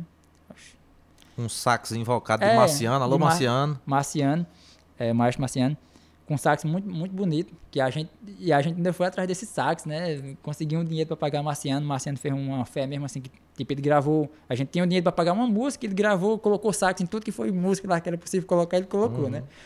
Aí gravou um 74, que, que inclusive tem uns, umas paradas de arranjo assim muito massa de sax, de teclado, e de bateria, que quem gravou, quem gravou as baterias foi o Matheus, né? E chegou a tocar, e chegou, acho que a sexta faixa, Mundo Doente, é, Tempo Rei. Tempo Rei, né? Aí eu já fiquei assim. Aí quando começou a tocar a música e a letra e aquele negócio, eu digo, puta que pariu. Aí eu, aí eu me toquei que foi a gente que fez aquilo. Foi a partir do momento que eu me toquei que a gente tinha feito uma coisa muito bonita. Uhum. Entendeu? Eu disse, aí aquela música já ficou assim. Aí foi meio que uma música que, que ficou rondando todo mundo ali. Todo mundo já sabia cantar e tal. Aí eu disse, aí, Mob, vamos fazer um clipe dessa música, né? E na época eu, eh, eu conheci a Alexia, conheci Bruno, e Bruno estava comigo aqui e Bruno disse que gravava, né? E a gente meio que roteirizou ali. Eu disse, ó, Bruno, a gente pode fazer assim. Foi pegar a cara do povo. É, qual era, qual era a proposta? Era pegar o pessoal de surpresa, assim, eu vou gravar, eu posso gravar contigo? Posso. Só que eu não avisava, tipo, eu, eu tô indo aí agora. Uhum. Porque a intenção era pegar a pessoa no, no estado mesmo ali, entendeu? Na vivência dele, né? Não era a pessoa se maquiar, Produzida. produzir, vestir uma roupa, não era. Era para pegar a pessoa de primeira ali, né? Então, todas as pessoas que estão ali foram pegas assim de surpresa, né? E era meio que para pegar, fazer um, um, um takezinho, né? Dos rostos, do rosto de cada pessoa, né? E a gente saiu, eu saí procurando as pessoas que eu tinha mais contato ali e juntei uma galera, a gente gravou essas cenas. Metade é do povo da faculdade. É, o pessoal da faculdade, tinha al- algumas pessoas que eram amigos, né? Eu não te conhecia não, Raimundo, tu era chato. É, Como é que eu ia te chamar se tu era um cara chato, mas... verdade. É. Aí não chamei Raimundo não. Mas aí tinha, aí tinha Sussu, que era da banda de vocês, tinha, tinha Ítalo, Bonitinho, com uma papada depois dos aqui. Eliard, né? Tinha uma, tinha uma galera assim, a gente, aí eu fui convidando pe- o pessoal e ia gravar. A gente fazia os takezinhos, aí, sei lá, em, em dois ou três dias a gente fez todos os takes, depois aí fez. É, pensou naquela questão que a gente gravou ali na avenida, que é eu correndo e tudo, né? E fez esse, o videozinho e lançou o clipe, né? Que, que assim, teve uma, um apelo, sei lá, emocional, talvez na época, assim, sei lá, ainda hoje eu não, não consigo entender o que foi, mas que teve uma abrangência muito grande, que se tornou uma música, assim, bastante conhecida do público, né? Que foi Tempo Rei com esse clipe. Muito bem. Foi isso, questão do Aí rastro. depois o Rasta morreu, triste fim. Pronto. Não, pois é, a gente tocou, ainda foi tocando, aí as coisas foi ficando. A cena também de Iguatu foi mudando, a, a música foi mudando. Se a gente for analisar, o reggae foi deixando de lado e foi entrando outro tipo de música. É porque, mas é porque isso aí, aí, aí- porque aí muita gente pode inclusive falar, porque assim, deixa eu ver como é que eu posso falar. A galera que não produz Pode falar, fala e que sem não medo. produz, Porque a gente conversou sobre isso também Pois é. depois de um a tempo. galera que não produz e que não produz, eu tô falando na forma de não produz nem tá ali na banda nem produz por fora, assim. É, a- adora apontar dedo, né? Essa coisa de time, ah, Iguatu não tem, então a Copiara não tem, como se não. E não é mal de cidade, como se a cidade não tivesse uma coisa alternativa. Rapaz, a gente tava aí, a gente, a Engroove tava aí fazendo o, o seu autoral, tinha o Rasta, tem decretos, tem infinito. Só que é difícil dessa galera se sustentar por muito tempo, porque essa própria galera que reclama não vai, Não, não vai. não É, vai. Adora reclamar e não você, vai. Você disse que é tipo assim, é um show alternativo. Um show alternativo já é pouco de, de, de, de pessoas Derruba, derruba. de pessoas para irem, né? Aí quando você fala que é um show alternativo autoral, aí reduz mais ainda. Pois é, e, e tem aquela coisa, aí, tipo, a gente, por exemplo, a gente conseguia ter um público legal, o Rasta conseguia ter um público legal, só que é impossível, tipo, num período de três anos, esse povo, esse mesmo povo Não, que era é. fiel, ir pra todas as festas Não- e acaba tem. que tem um momento que enfraquece mesmo, porque não tem como fazer. Justo. A gente até conversou um pouco sobre isso a partir do momento que a gente acho que a gente já tinha acabado o rastro, né? já tinha terminado, porque não tinha mais público, os eventos, eventos vaziados já, porque meio que, como eu falei, a, a música estava mudando, as coisas tavam- e não conseguia mais manter esse público por um determinado Pronto, tempo. mas aí eu queria fazer o link justamente aí, porque aí dentro desse mesmo dessa, desse mesmo tema, dessa mesma discussão que a gente está tendo, de- do qual- qual é o público, o que é que se sustenta no alternativo ou não, a gente pode entrar já no Oiticica. Que o Oiticica foi o, o bar que nasceu contigo, é uma parceria você, Eliardo e Carlão Madruga, né? Isso, isso. e que também surgiu com essa vontade, assim, é meio que um herdeiro do que foi o Cosmopolita, foi passou o pelo. Arena, Paranoide, e, e esses acabaram fechando, e aí veio a sua vontade, com- junto com os meninos, de abrir o Oiticica com essa proposta. Sim, E isso é aí bar eu tô- alternativo. Eu tô, eu tô tentando linkar justamente porque aí, tipo, é, tem muito essa discussão de que, tipo, no começo, ah, o bar é alternativo, alternativo assim, né? O bar é mais um bar do que não se tem muito nos outros todos os bares, que, sa- que é sertanejo e forró. Então Sim. a gente vai trazer mais pra cá. Só que depois o leque foi abrindo um, um pouco mais. É, tomou uma dimensão diferente. por- e também muito por questão de sobrevivência. Ou, Sim, ou eu tô Sim. errado? Não, você tá certo. Inclusive a gente conversou sobre isso, né? Que é mais ou menos a mesma coisa que a, a minha banda, que é a Ingroove, fez, Fez, também. Que eu exatamente. vou dizer no dia da entrevista da banda. Ingroove, não vou falar mais. A gente só conversou a respeito disso, né? Porque tipo, a- a- essa cena alternativa e autoral não conseguia se manter, você não conseguia fazer shows para isso. E meio que é, a gente também passou a fazer coisas diferentes para poder a coisa não morrer, para poder o bar não morrer. Né? Porque tanto a- que o tal- alternativo não dava. que né? talvez os maiores nomes que tu conseguiu trazer, assim, de nomes nacionais, foram quem teve menos público, Menos- talvez, né? Não, talvez não, certeza. Certeza, né? Certeza. Foi. A Hum. gata tá atacada. Foi quem teve menos público, né? Foram os, os autorais, as bandas autorais, né? Então, mas falando um pouco do Oiticica, né? De como é que foi essa questão. É, voltando um pouquinho ao Paranoide, na época a gente frequentava o Paranoide, né? Tinha, eu, eu fazia faculdade de serviço social, então a galera todinha, vocês também, existia uma turma, né? Que iam para essas coisas do, do, do, do, do Paranoide. Eu passei a alugar, eu passei a alugar... A gata tá. Galera, a gata tá doida, meu. é, tá atacada aqui. A bicha tá doida. É normal. Pois é. Voltando. Aí a Voltando. gente.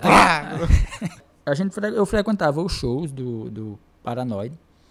E eu tinha montado um som, tinha montado esse som com Claudeci para o Rasta tocar. Então a gente ia tocar, né? A gente fez alguns encontros, encontros da- das tribos, inclusive que era Lá no shopping. é, a gente fez um no no terreiro de casa, lembra?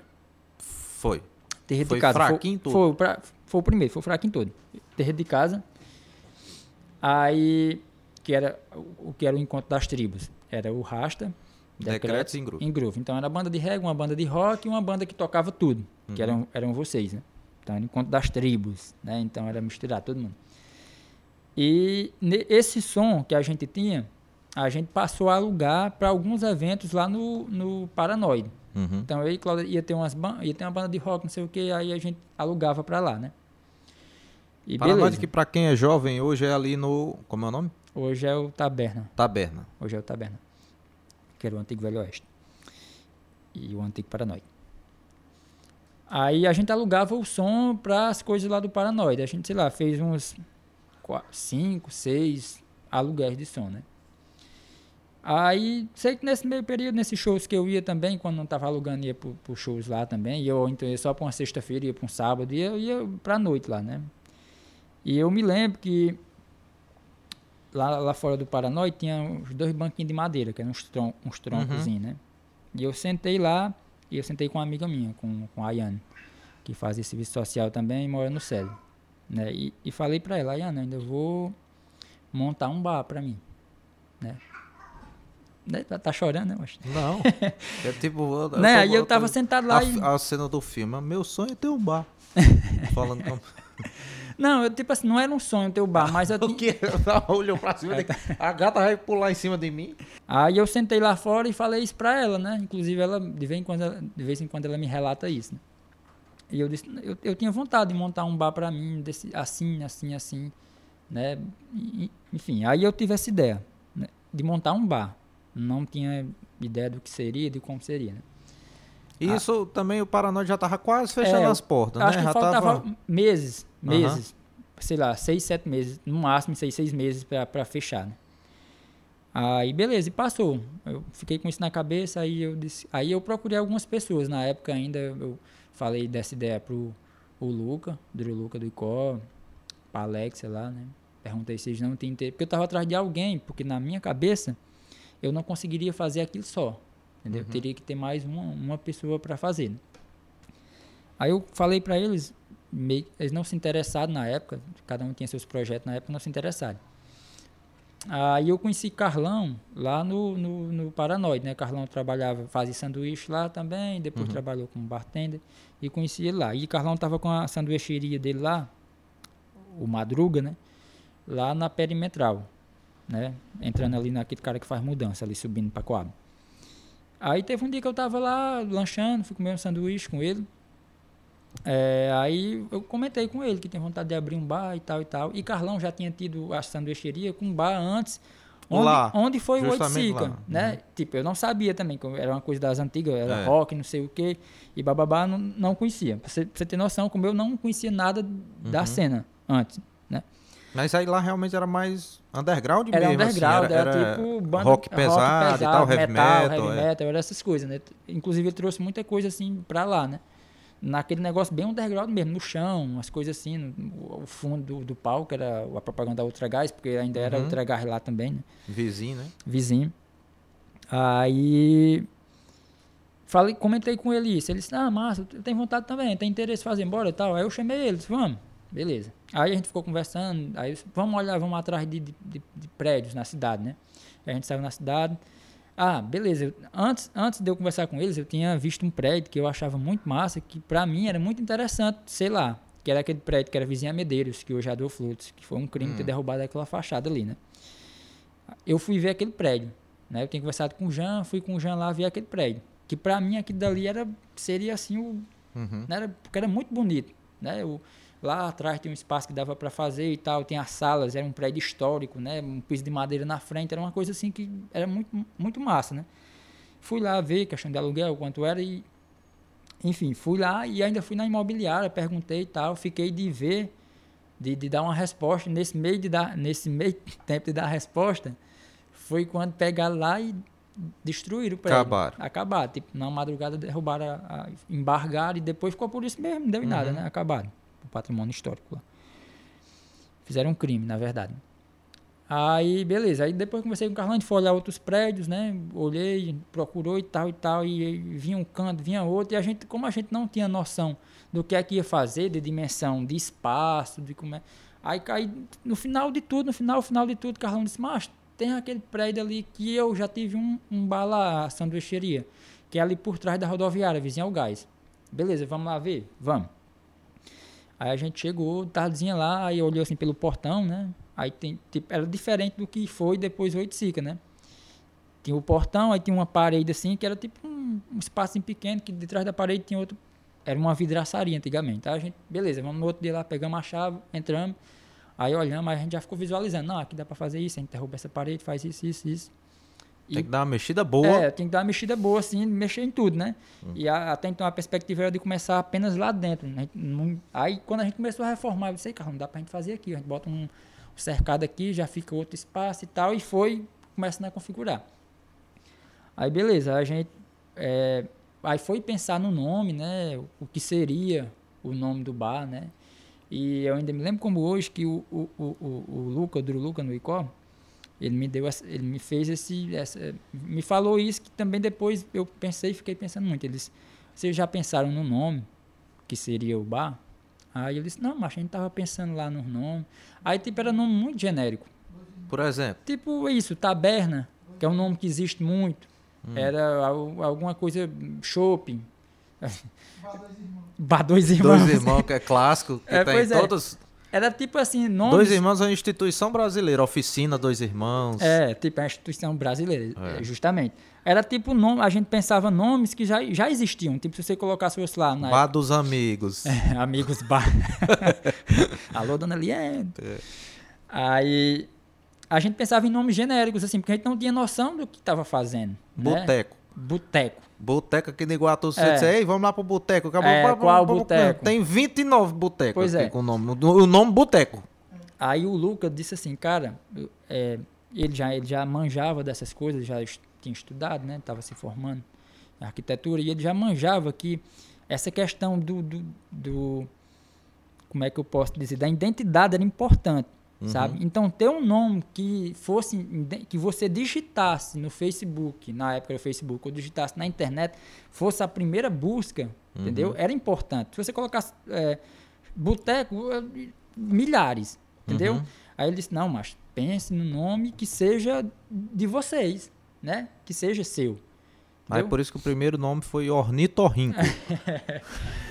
Aí, caramba, a gente ficou pensando, pensando. Aí, na época, eu tinha um, tinha um canal de fotografia com o Bruno, que eu tinha dado a ideia de ser Oiticica, era Oiticica Fotos, né? Que era uma ideia minha também. O nome, né? Ele que era Uhum. fotógrafo, né? Aí eu disse, cara, tem o nome Oiticica, né? E na época a gente tinha se vencilhado. E eu acho que é um nome massa, né? E é um nome que eu me identificava, porque na época que eu fa que eu, eu vou resumir um pouco o que, o que era esse nome Oiticica, né? O, o que é que significa pra mim, né? Quando eu, eu dei o nome, né? Quando eu dei o nome lá na época do Oiticica e tal, do, do- da, da fotografia e depois do Oiticica, né? Aqui no João Paulo, quando a gente era criança, na última rua ali tinha um pé, ainda existe ele, um pé de oiticica, bem grande. Do jeito que é aquela árvorezinha, a copa grande assim, Uhum. o tronco e as raízes saem, ele saía para fora da terra, né? Uhum. lá na última rua ali. Aí nesse pé de oiticica tinha umas festas debaixo dele. Tem- Tinha umas festas nas antigas. Eu era criança mesmo, existiam umas festas lá e também depois, de- depois que acabou essas festas, a gente ia, jogava peão, bila debaixo dessa, da sombra do, desse oiticica, né? E em determinado tempo da vida aí, caiu um raio nele e esse pé de oiticica caiu. Ele passou um tempão assim morto, né? Uhum. E depois de um certo tempo ele, ele nasceu novamente. Ele ainda, ainda existe lá, só que pequenininho, ele é bem menor, né? E eu me identificava com esse nome por conta disso, né? É uma fênix. É. Aí eu me identificava no, com o nome Oiticica por conta disso. Então ele meio que surgiu ali na fotografia depois como bar por conta disso. Então aí quando o Luca me falou isso, mas tem que ser algo que seja seu. Entendeu? Aí tô pronto. Aí eu, pronto. Aí a gente tava lá em Carlão. Aí sei que nesse meio da negociação Eliar também chegou, né? Ei, mas deixa eu participar também aqui, não sei o quê. Aí, aí foi nós três, né? Por questão de custos, né? de dividir custos ali, para poder, pra poder Três lisos, vamos juntar é, pra ver se. Pra ver se dá pra começar. Tanto que a gente começou, não tinha nem terminado. né? Aham. Não tinha terminado. A gente começou. Aí, beleza, colocou o nome Oiticica, né? Que depois se tornou, se tornou uma marca, né? Então, quando você falava Oiticica, ou então digitava Oiticica, era aquilo dali. Então, todo mundo sabia. Ou então, quando você vê aquela árvore, né? Aquela árvore, se você se não O- tiver o- nome, mas se tiver a logozinha. a logozinha da, da Oiticica, você vai saber que é Oiticica, né? Uhum. Não Homem é um- importa o que seja, é Oiticica. Homem é um gênio do marketing. É, mas não foi, isso não foi, não foi pensado por mim, né? É, o Lucas já sabia, mas ele deu, ele Quem jogou, fez o desenho, inclusive, foi Gley. foi, assim- é, foi assim, a primeira, a prime, o primeiro esboço é do Luca, o Luca Ah, desenhou é? à mão, é o primeiro esboço foi o Luca que desenhou à mão, Hum. que é, eu vou até procurar para te mandar, que é o, o esboço do do Oiticica Foto. Uhum. Você vai ver que ele, ele, existe é um pouquinho diferente, mas já é aquela meio que aquela Uhum. configuração. Quase aquilo. né? Quase aquilo. Aí depois que a foi, com, foi com, é, começar o bar, é, eu perguntei a Gleiciela se ela podia fazer essa arte. Aí eu dei aquela que já existia para ela fazer o que ela achava que deveria ser feito. Aham. Eu apenas queria que fosse preto com uma coisa vermelha. Que é aquela bolinha do Por quê? Eu não sei. Existe alguma coisa no- na parte de design dessas coisas aí que aquele vermelho significa alguma coisa. Por que não verde, Brasil, Bolsonaro? Hum, Deus me livre. Mas quem sabe ela não fica verde depois também, né? É. Essa árvore. Não sei. Faz meia hora que eu tô querendo que passe aqui pra mostrar, mas só que não passa não. Vai, diga. É, eu porque acho que aí nem primeira- tem aí, só tem aquele negocinho. É, né? não tem árvorezinha. Nesse aí eu acho que não tem árvorezinha, não. Hum. Mas tu bota uma fotozinha aí. É bonita aquela árvore, né? É, foi eu que fiz. Aí falei pra Gleiciela pra ela fazer essa arte, né? E ela, é tipo assim, eu, eu deixei nas mãos dela, disse, não, não exigi nada. Aí ela tipo, tinha dois dias pra fazer isso. Mas enfim, aí eu pedi a. Aí tipo assim, eu tinha pedido essas pessoas pra fazerem, e as pessoas ficaram enrolando, enrolando, e o bar ia abrir, e tinha que divulgar, e não tinha, não tinha arte. Isso foi dois dias antes de abrir o bar? que ela me entregou foi E Murilo pintou aquela bicha o quê? No dia de abrir? perto do dia de abrir, foi na semana ali. Foi na semana de abrir. Mas se ela se, se não, foi ela tinha, não, minto, ela tinha dois dias para entregar pra gente começar a divulgação. Justamente. Isso, Ah, para começar a sim. divulgação, para Ah, criar o sim. Facebook, criar Sim, uma entendi. identidade visual e tudo, Entendi. e o Instagram. Ela tinha dois dias para fazer isso. Entendi. Aqui a árvore aqui, ó. É, dá pra ver a árvorezinha do lado ali. Aí ela tinha dois dias para fazer isso, viu? A pessoa boa, a pessoa dá entregar pra pessoa fazer uma arte em dois dias. Mas ela disse, não, eu vou fazer. Aí ela me entregou, né? E quando ela me entregou, veio exatamente isso aí. Eu não tinha o que mexer, era isso aí. Uhum. né? Visualmente era muito bonito. Então, créditos a quem começou, quem teve e a ideia do esboço foi o Luca, né? Essas, a- essas, a parte de baixo, as, os ramos aí, era um pouco diferente, mas aí depois o Gleiciel remodelou e fez exatamente essa obra de arte aí, que é dela. Muito bem. A, a árvorezinha e a, a- como é que chama? A fonte. Não, é, não é fonte não, existe outro nome para isso. Fonte. Tipografia. Ah, muito bem. Tipografia. Foi ela que fez. A tipografia, méritos dela. Aí, beleza, a gente começou o bar, meio que, que vamos fazer, vamos. Começamos a reformar e tal e tal. E isso a gente reformava nós três. E funka. Funk é funk. É, Funk até o final. funk até o final, é parte fundamental, cara. Parte fundamental da construção daquele bar. E corta madeira, e funk. pega madeira, e, e bota o carrinho na Tudo, parede, e tudo, bota a parede do rap, e pinta, e bota Stranger Things. ah, Fez sucesso na semana do negócio, pinta o negócio do Stranger Things, É, porque fez sucesso porque- agora. Foi tipo assim, funk era quem fazia tudo de madeira. Tudo que fez assim, de, de- quem ajudou a gente pra fazer aquilo ali era nós três e funka. Uhum. A gente chegava 8 da manhã, saía 10 da noite e a gente fez. Pintou, tudo, tudo aquilo foi a gente que fez, né? E marcou a, a, a inauguração, que foi assim, tipo, foi nós, era o Rasta, Decretos, Ingroove e. Druluca. Né? Tipo assim, era um, talvez seja um- uma, forma, uma coisa que nunca mais se junta. Ué. Um é um, um evento que Quem nunca mais sabe aí, rapaz? Tá É. Calma, rapaz. É, nunca se sabe. A Engruva ainda tá aí. O Rasta pode tocar. Druluca não morreu. Não, tá lá, tá ainda. O existe. rastro é só juntar os cabos. Decretos e decretos também. Então, É. pode ser, pode ser que, que, que, que volte. E a gente marcou essa inauguração, né? Pois é, até então eu não tinha. Eu, eu- a gente queria um bar alternativo. é, tinha algumas bandas que a gente já sabia que tocava, e, ou seja, era um bar que ia funcionar durante a semana. E no final de semana teria alguma banda para tocar? Uhum. Alguma banda alternativa? Que a gente já conhecia algumas, dava pra gente ir fazendo ali, né? Dava Só, pra só começar. tem a atração da primeira noite. É, só tinha a atração da primeira A noite. programação só tinha da...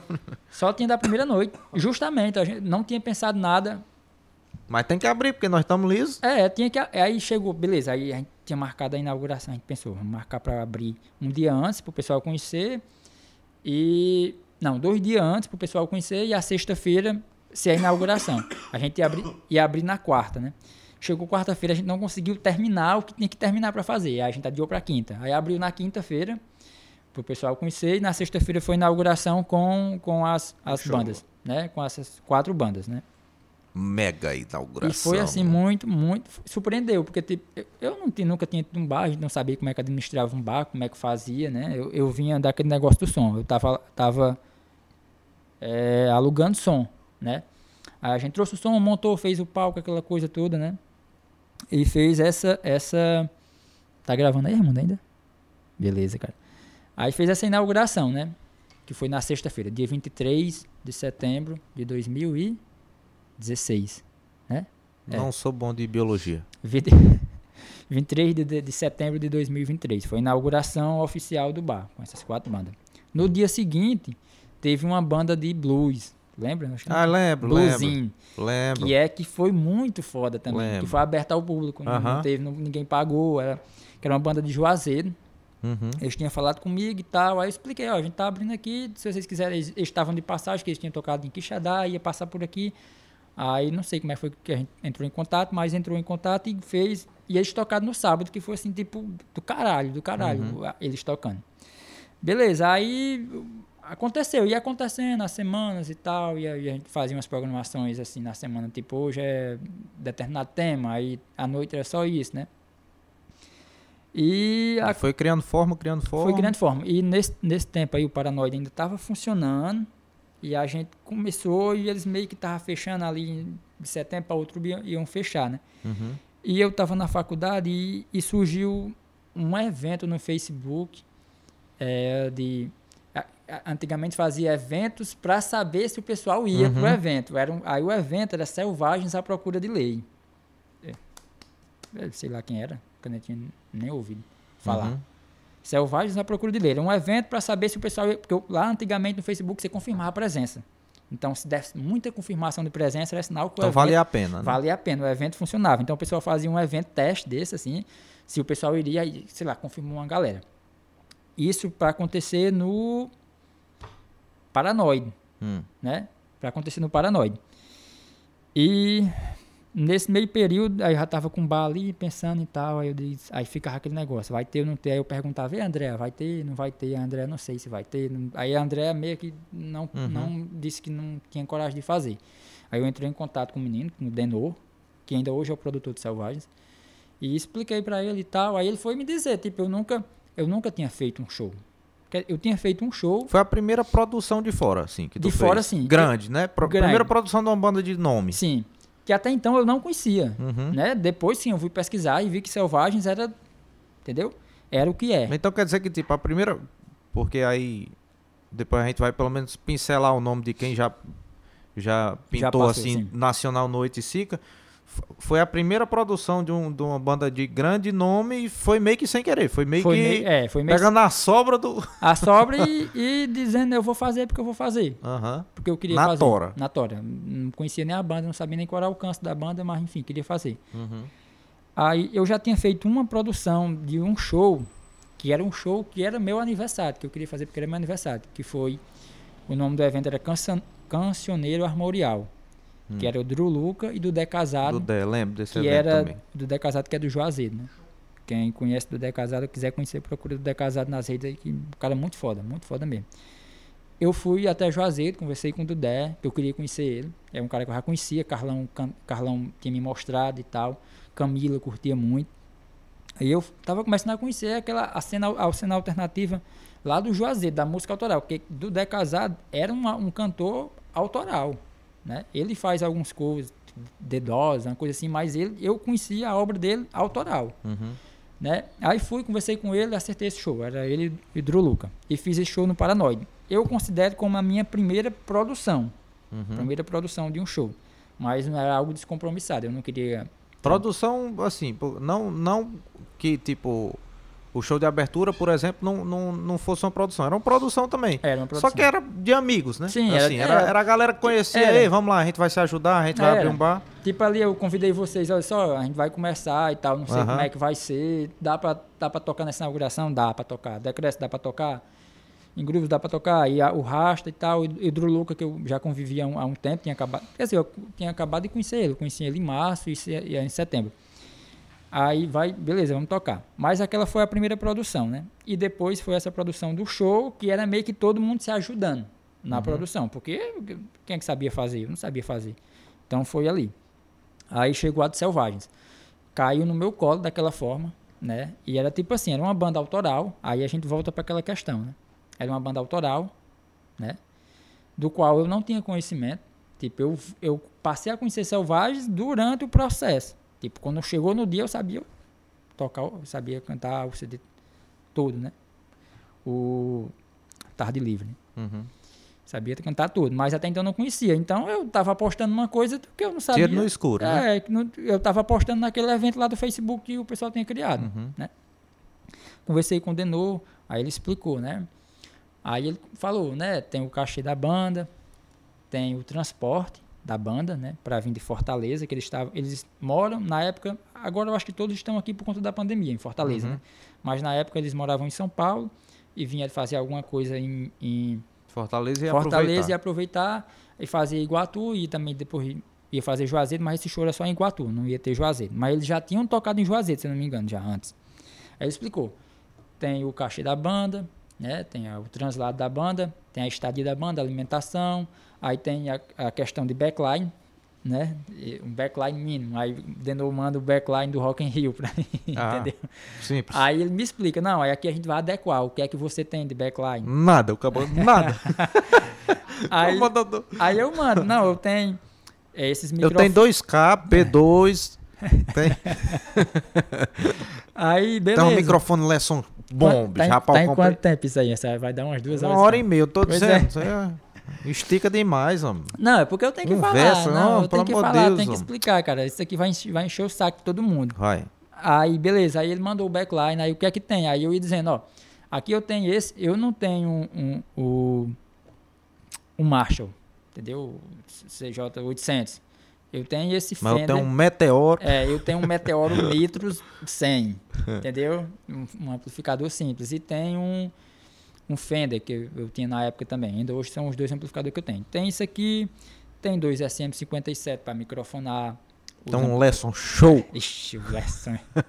é foda. Mas até então, assim, eu, eu, eu lembro que eu, eu já tá, eu tava mexendo com som, eu já ia entendendo, eu estudava, eu sabia qual era um microfone que era bom para microfonar uma bateria, eu queria um microfone bom para microfonar, e eu ia comprando essas coisinhas, eu fui comprando, eu tinha já os dois, esses dois 57 aqui da Shure, né, que era para os amplificador, tinha dois 58 para voz, né, aí eu disse, ó, tem esse 58, tem esse 57, tem esses direct box aqui para passar um violão, passar bateria, tem esse kit de microfone da Shure aqui, o PA é isso aqui, tem esses dois retornos aqui para voz.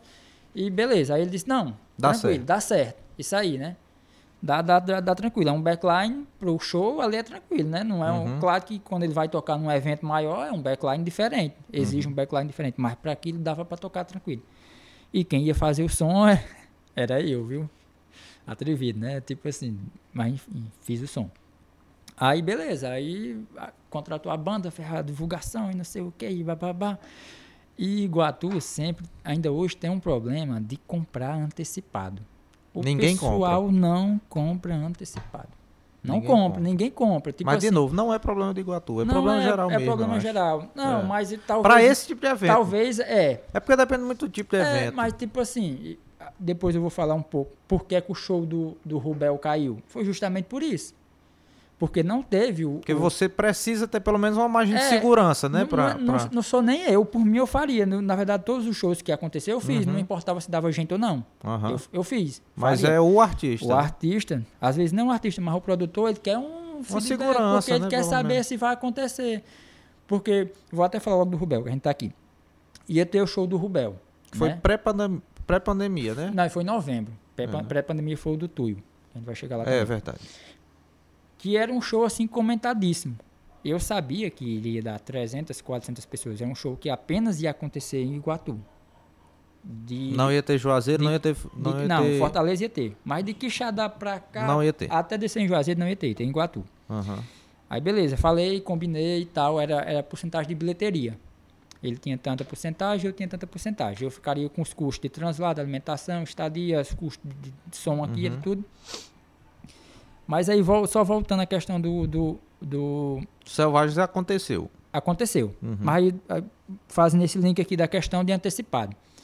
Selvagens, eu acho que véspera do show, é, um dia antes, tinha vendido 40 ingressos antecipado. Uhum. Aí você fica, eu tenho um custo X, daqui, sei lá, vou gastar tantos mil para fazer esse show. Para pagar cachê, translado, alimentação, estadia, tudo. E eu vendi 40 ingressos a 25 reais. É, segurança é zero. né? Segurança zero. Eu me lembro, eu me lembro, só para ainda dentro desse tema de, de comprar antecipado e não, a- no- eu acho que o maior show que a gente fez lá foi o primeiro Sandy Júnior, assim, só, só o nosso, sem Sim. ser, sem ser dos aniversários, né? Sim, sim. Foi o primeiro Sandy Júnior, eu acho que foi, o- foi o maior, foi a gente e Luan abrindo, né? Sim, Luan Liza. Fazendo E eu me lembro que eu acho. também, é, que tipo, de tarde também tinha vendido, sei lá, 30 ingressos. Foi. Eu foi. chega tava triste, eu digo, "Ah, vai ser, Não vai dar ninguém. vai ser um fracasso. E na hora rolou muito. Muita gente. Pois é. Mas aí você imagina você fazer um primeiro show de uma banda autoral que você não até então não conhecia e você vender 40 ingressos. É. Mas só que o que aconteceu? Quando eu, eu Aí fechei. tu, pronto, vou vender o bar. É, pronto. Quando eu, quando eu fechei com eles, eu, eu conversei. Na verdade, Eliardo e, e Carlão, eles sempre me deram aval disso. entende? O que é que você acha? Você acha que vai dar certo? Eu disse, acho que vai dar Uhum. certo. Pois pode fazer. Eles diziam assim. É, é, mas e essa característica, pronto, a, aí a gente chega no, no, no que eu acho mais, mais legal do Oiticica. Que eu acho que a, a característica principal de lá é que você fazia porque você queria fazer. né? Foda-se se ia da gente, foda-se se o povo ia gostar, foda-se não sei o quê. Era mais que meio que realmente uma satisfação pessoal, Pessoal, tua, assim. isso. Tipo, rapaz, eu sou fã desse caba. Vou fazer. Eu vou ter a oportunidade de trazer ele, de realizar na minha cidade, eu vou fazer. Pronto. Era Eu isso. vou botar pra torar e, Era tipo isso. Eu chegava com um cara. E de certa forma é uma grande realização de sonho. Tipo, você ter, Não, ter a sim. oportunidade de produzir Assim. um, um- uma, uma Zimbra, que é, É- é nacional, porque, tipo, um Danny tipo, Black. Até então eu era selvagem, né? eu não tinha dimensão do que ia acontecer depois. Depois, né? Mas aí Era um me- primeiro passo. Era o primeiro assim. passo. Que eu não sabia que era um primeiro passo. Na verdade, eu não sabia que era um primeiro passo. Foi um primeiro passo por acaso. As coisas aconteceram depois porque eu fiz aquilo, né? Mas os meninos, Carlão e Aliado, sempre diziam, nesse primeiro show, ele disse: O que é que você acha? Você acha que dá certo? Vamos Aí eu fazer. dizia, sim, aí disse, vamos fazer. Aí beleza. Mas eu era responsável por isso tudo, né? Por contratar, por receber, por passar som e tudo. Uhum. Aí, beleza, chegou o dia do show, 40 ingressos vendidos. Aí eu, de novo, falava comigo, e aí, como é que tá a venda dos ingressos? Tá, tá indo, Show, tá show! tá indo, tá indo, vai, pode vir. Vai dar massa. E era uma oportunidade massa, porque, tipo, o Caio, o Caio Evangelista, que é, que é baixista da Selvagem, a família dele é daqui de Iguatu.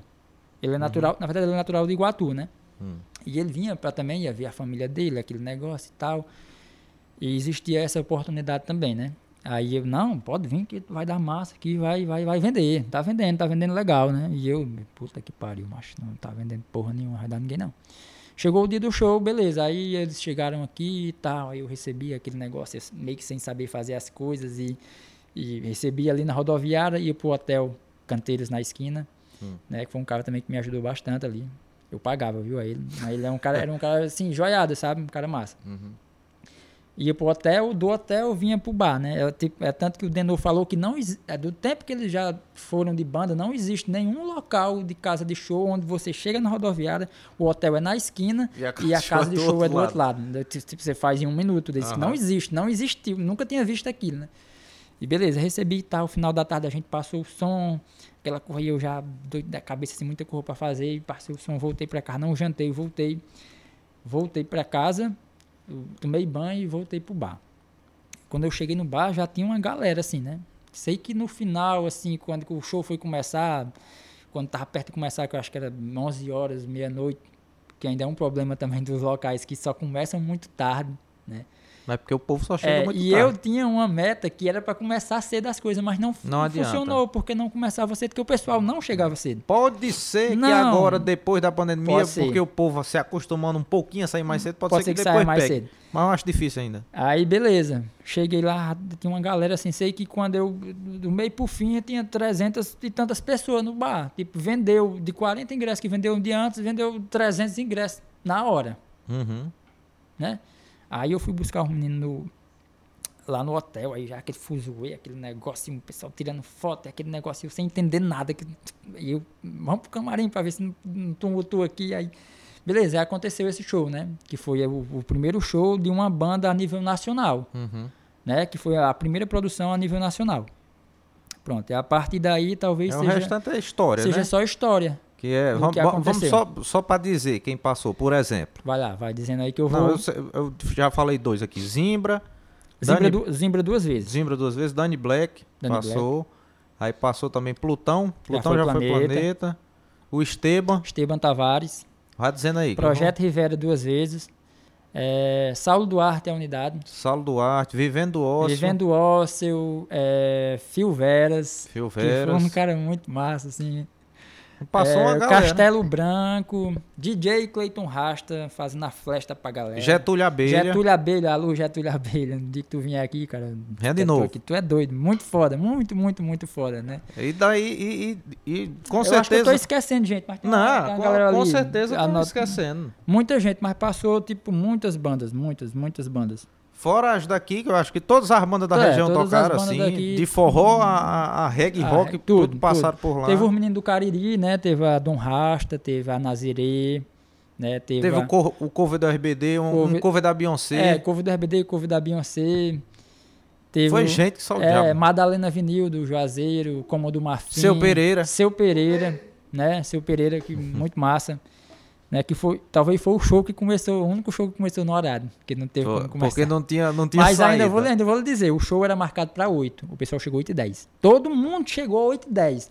8 horas, tava eu, seu Pereira. E eu me lembro que vocês botaram um bocado de aviso. Rapaz, se é, você não chegar é na porque O que hora, acontecia? o cabo vai embora e você não... O, o, o ônibus dele era 10 e meia da noite. Aham. Ele tinha que sair 10 e meia da noite. Não tinha escolha. Não tinha escolha. Ou o show acontecia dessa forma, ou o show não acontecia. Eu sei que 8 horas tava eu, é, seu Pereira, Eliardo e, e Thiago. Esperando Ah, o povo. Conversando assim, nós, nós quatro conversando. Mas cadê o pessoal? Mas assim, eu sabia que vinha alguns. De repente chegou todo mundo ao mesmo tempo. Chegou todo mundo igual. Uhum. Chegou, sei lá, 40, 50 pessoas. É, tu chegou atrasado também. Tu e Kelly. Mas enfim, eu quero. É, é isso que a gente falou, já foi história, porque eu ainda queria falar em outro assuntozinho. A gente sabe de tudo que aconteceu e tudo mais, e que essa história com certeza ainda vai continuar, ainda vamos trazer mais artistas aí de Sim, fora. sim.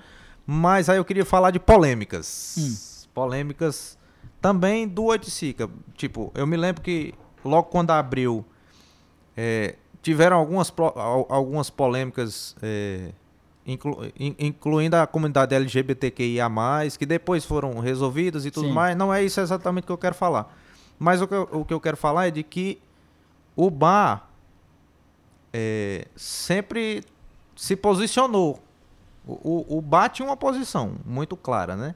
Inclusive tinha um Lula, um Lula lá no meio do, do, Sim. do, Lá- do- do- do- no palco. palco. inclusive. Teve um dia que a gente botou, foi no dia que o Lula foi no dia que solto. foi solto, eu subi com a no meio escada, vocês é. iam tocar, eu subi e botei Lula lá em cima. Então, é, queria falar um pouquinho também sobre isso, tipo, como é ter um bar que recebe todo tipo de gente e, e não ter medo de se posicionar e também, tipo, com certeza vocês arcaram com, a- com as consequências em alguns momentos. Eu, Sim. eu, inclusive, já lhe disse que eu já, já presenciei lá um abuso de autoridade lá dentro, que eu não vou falar porque eu- quem tem cu tem medo.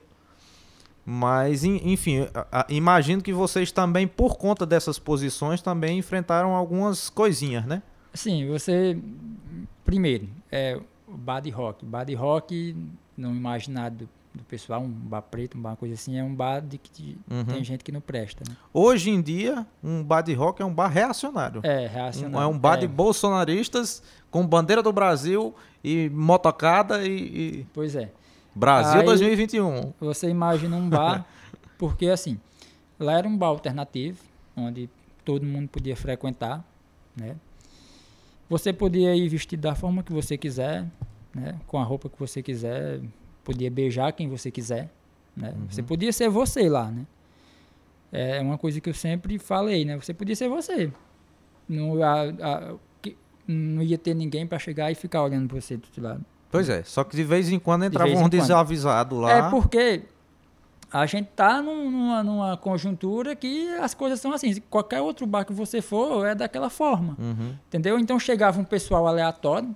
De- às vezes de outro forró. É, eu chegava lá e chegava lá, tava, sei lá, uma, uma pessoa é, vestida de drag, drag queen, né?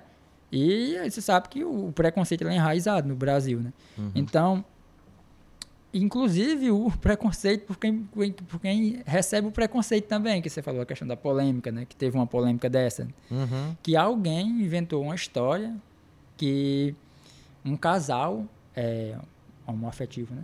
É, Hum. um casal de duas Foi hostilizado. foi por- hostilizado pelo dono do bar e o dono do bar colocou esse casal para fora. Uhum. Surgiu uma conversa num grupo. Ah, Mas você entende, né? E a conversa se espalhou É, do nada, A assim. conversa se espalhou do nada. Aí beleza. eu disse- Ninguém sabia quem era o dono. ninguém sabia quem era Foi Não, Aliardi, t- foi não é- Carlão, é- Madruga. É, foi... tipo assim, lá no grupo que surgiu isso, era assim, o dono. Aham. O dono. Lá né? tem três donos. Tem três donos. Aí eu fiquei, meu Deus, não foi eu. Aliás, foi tu, aliás, não, não foi eu, não. Aí Carlão, foi tu, Carlão? Não foi eu, meu Deus do céu. E aquela coisa esquisita, porque a Esquisita. proposta do bar já era, Era justamente, justamente essa, de acolher. De Né? acolher, né? Aí eu, meu Deus, aí eu. Mas eu? Será que foi eu que fiz isso? Eu não tô lembrado. aí, beleza. Aí ficou essa conversa aí, um monte de print, não sei o que. Aí foi atrás de saber quem foi. Aí eu disse, não, galera, foi o seguinte, vamos lá na delegacia, a gente abre um boletim de ocorrência, né? Por difamação e tal e tal. E vamos apurar quem foi, né? Nesse meio apurado quem foi, a gente descobriu quem foi que, assim, que é, começou a história, né? Uhum. Aí eu disse, cara, para falar o seguinte, vem aqui conversar com a gente. Conheço o vem conhecer e local. tal. Tu já veio aqui? Não, nunca fui aí, não conheço. E o cara, ele era gay. Aí resolveu, depois. Resolveu depois. Foi Aí- só disse, me disse mesmo. foi, não, assim, deixa eu só resumir. Aí ele disse que assim, que tava num grupo, é, tem um grupo do WhatsApp que tem uns amigos. E uma pessoa que ele não sabe quem é, ouviu falar de uma pessoa que do outra primo, pessoa do parente, que, de... que falou isso. Ou seja, é uma história que tipo, foi inventada. Alguém Aham. inventou a história. E eu E ele que criou um tomou as mal atitudes. e criou um mal-estar, porque de certa forma tava no início do Isso. bar, e aí já criar uma Não, antipatia. aí disseram, aí disseram, não, vamos fazer um beijaço lá na É. frente. Aí eu fiz um post, disse, ó, eu, Piel, por favor, façam. Façam um beijaço aqui. né? Sim, serão bem recebidos. Façam um beijaço. Uhum. Aí a gente chamou ele pra conversar. Veio aqui, ele disse, não, aí veio conversar com a gente, a gente conversou com ele. Eu disse, aí ele foi explicar, e tipo, era uma coisa que. Saiu não- do nada Do mesmo. nada. Ele disse, não, macho, eu, eu não sei quem foi que disse, e a pessoa que disse não sabe quem foi que disse. Era o início das fake news. E, é, e eu tomei, e eu tomei dor e falei que foi eu. E eu disse, mas, cara, tu. Aí ele era estudante de psicologia, cara, tu A universitário, como é que tu se propõe a fazer uma coisa dessa? Assim, Disse, não, eu errei, não sei o quê. Mas Eu vou mal- me retratar. A gente mal sabia onde as fake news iam parar. É. Ali era tempos bons. É, ali era bom, aí ele fez, aí, mas enfim, ele se retratou no Facebook, mas claro que uma retratação nunca apaga o que já o strike já tinha feito, mas enfim, depois foi só foi resolvido isso, com uma coisa que não aconteceu.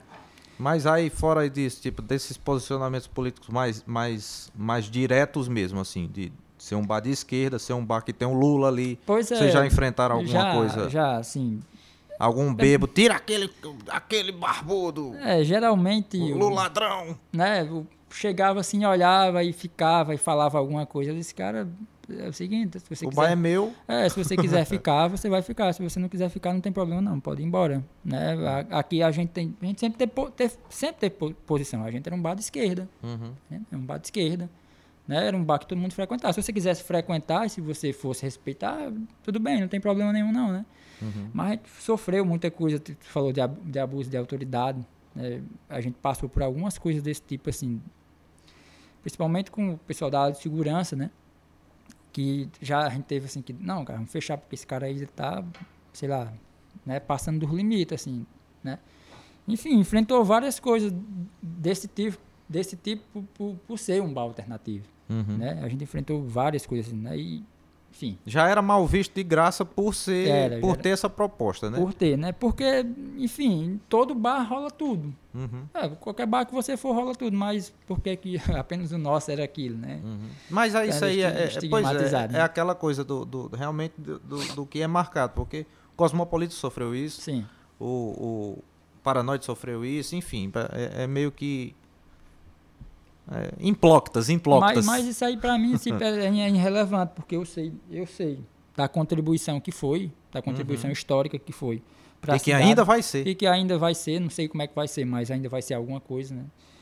Da contribuição histórica para a cidade, da contribuição cultural para a cidade, né? Que a gente conseguiu transformar a cidade num, num- entrar no circuito, né? De shows, eh, de bandas nacionais, que até então, se você quisesse ir para um show de uma banda dessa, ou você ia para Fortaleza, ou você ia para Juazeiro, então não tinha. Então a gente eu Não, sei e- dessa e- e- importância. pois é, e essa importância, inclusive, de fazer lembrar agora, porque, tipo, passar a pandemia que voltarem os shows, mesmo, sei lá, o seu Itzica ainda não for aberto, com certeza vai ter, tipo, uma banda que vai fazer um show em Fortaleza, no Juazeiro, vai ter algum produtor no Juazeiro que vai Que vai lembrar, lembrar. rapaz, passem pelo Iguatu, porque lá sempre Lá, tinha e tal.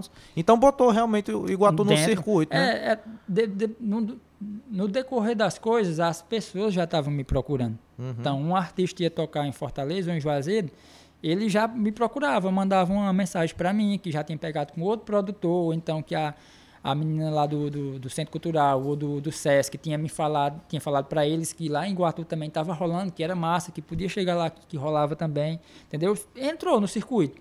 Então, aí ia acontecer alguma coisa em Fortaleza, em Juazeiro, e Guatu provavelmente fosse contemplado com isso. Então, Uhum. então eu sei dessa importância, entendeu? Apesar de grande bosta, né? Eu, eu, eu. Mas eu sei dessa importância que houve para a cidade, entendeu? Uhum. E a gente tava falando dessa questão de valorização, né? Então, dos shows, né? Provavelmente foram os shows que deram menos gente, né?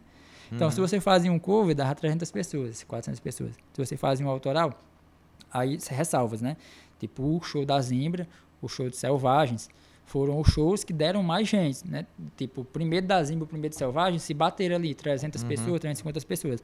Outros shows não, dava 30 pessoas, 40 pessoas, 50 pessoas, né? O que não dá nem para bancar é, o custo do show, né? Então a gente meio que pagava para realizar aquilo, porque, como você falou, é o que a gente queria ver. Ah, foda-se, eu quero curtir isso aqui. Entendeu? Não importava se ia dar gente ou não. Eu acho que a gente conversou bastante, né? Ainda tem muito pra conversar, Ah, tem, porque aqui tem, eu- tem. e eu tava dando uma corrida aqui que eu tava só de, de, de, de olho aqui no, no coisa aqui. Nós vamos ter que fazer talvez uma parte 2, É, teve o Mucambo depois do o Mucambo né? pra conversar ainda, que já foi agora pós, pós pandemia, de que, enfim, as coisas já estavam realmente mais difíceis e essa, essa questão da restrição do horário é o que É, é o que sim. lascava, né? Mas que a gente pode depois conversar também, fica à vontade, rapaz. Essa, a, a casa é sua. Volte sempre. Literalmente a casa é minha, né? O programa faça, faça de conta que é seu. A gente conversa aí mais vezes. E, mas eu acho que demos uma, uma, uma passeada boa. Quem É, tiver sim. aí curiosidades, comenta aí nos, nos comentários. Qual Vai, foi a é. pergunta que eu, que eu esqueci de fazer? Vai lá no, no- nos comentários do YouTube, faz a pergunta, que eu vou lá e respondo também, né? Pelo menos vai, curta o vídeo, faz, faz É, e quando a. Engroove voltar aqui, a gente A só vai gente mudar o completa. lado, aí qualquer coisa a gente completa na. A gente completa, mas enfim. É isso, tem, tem muita coisa para falar ainda também, mas Só vai que ter tem. a oportunidade de falar disso. Foi muito bem. Volte sempre. É isso. Valeu, galera. Valeu, valeu, Elin, viu? Primeira vez que Elin tá fazendo aqui a entrevista. Elin vai fazer também depois, depois vai rolar uns com Oh. ele também. Hoje começa o multiverso do Oiticica. Valeu. Valeu.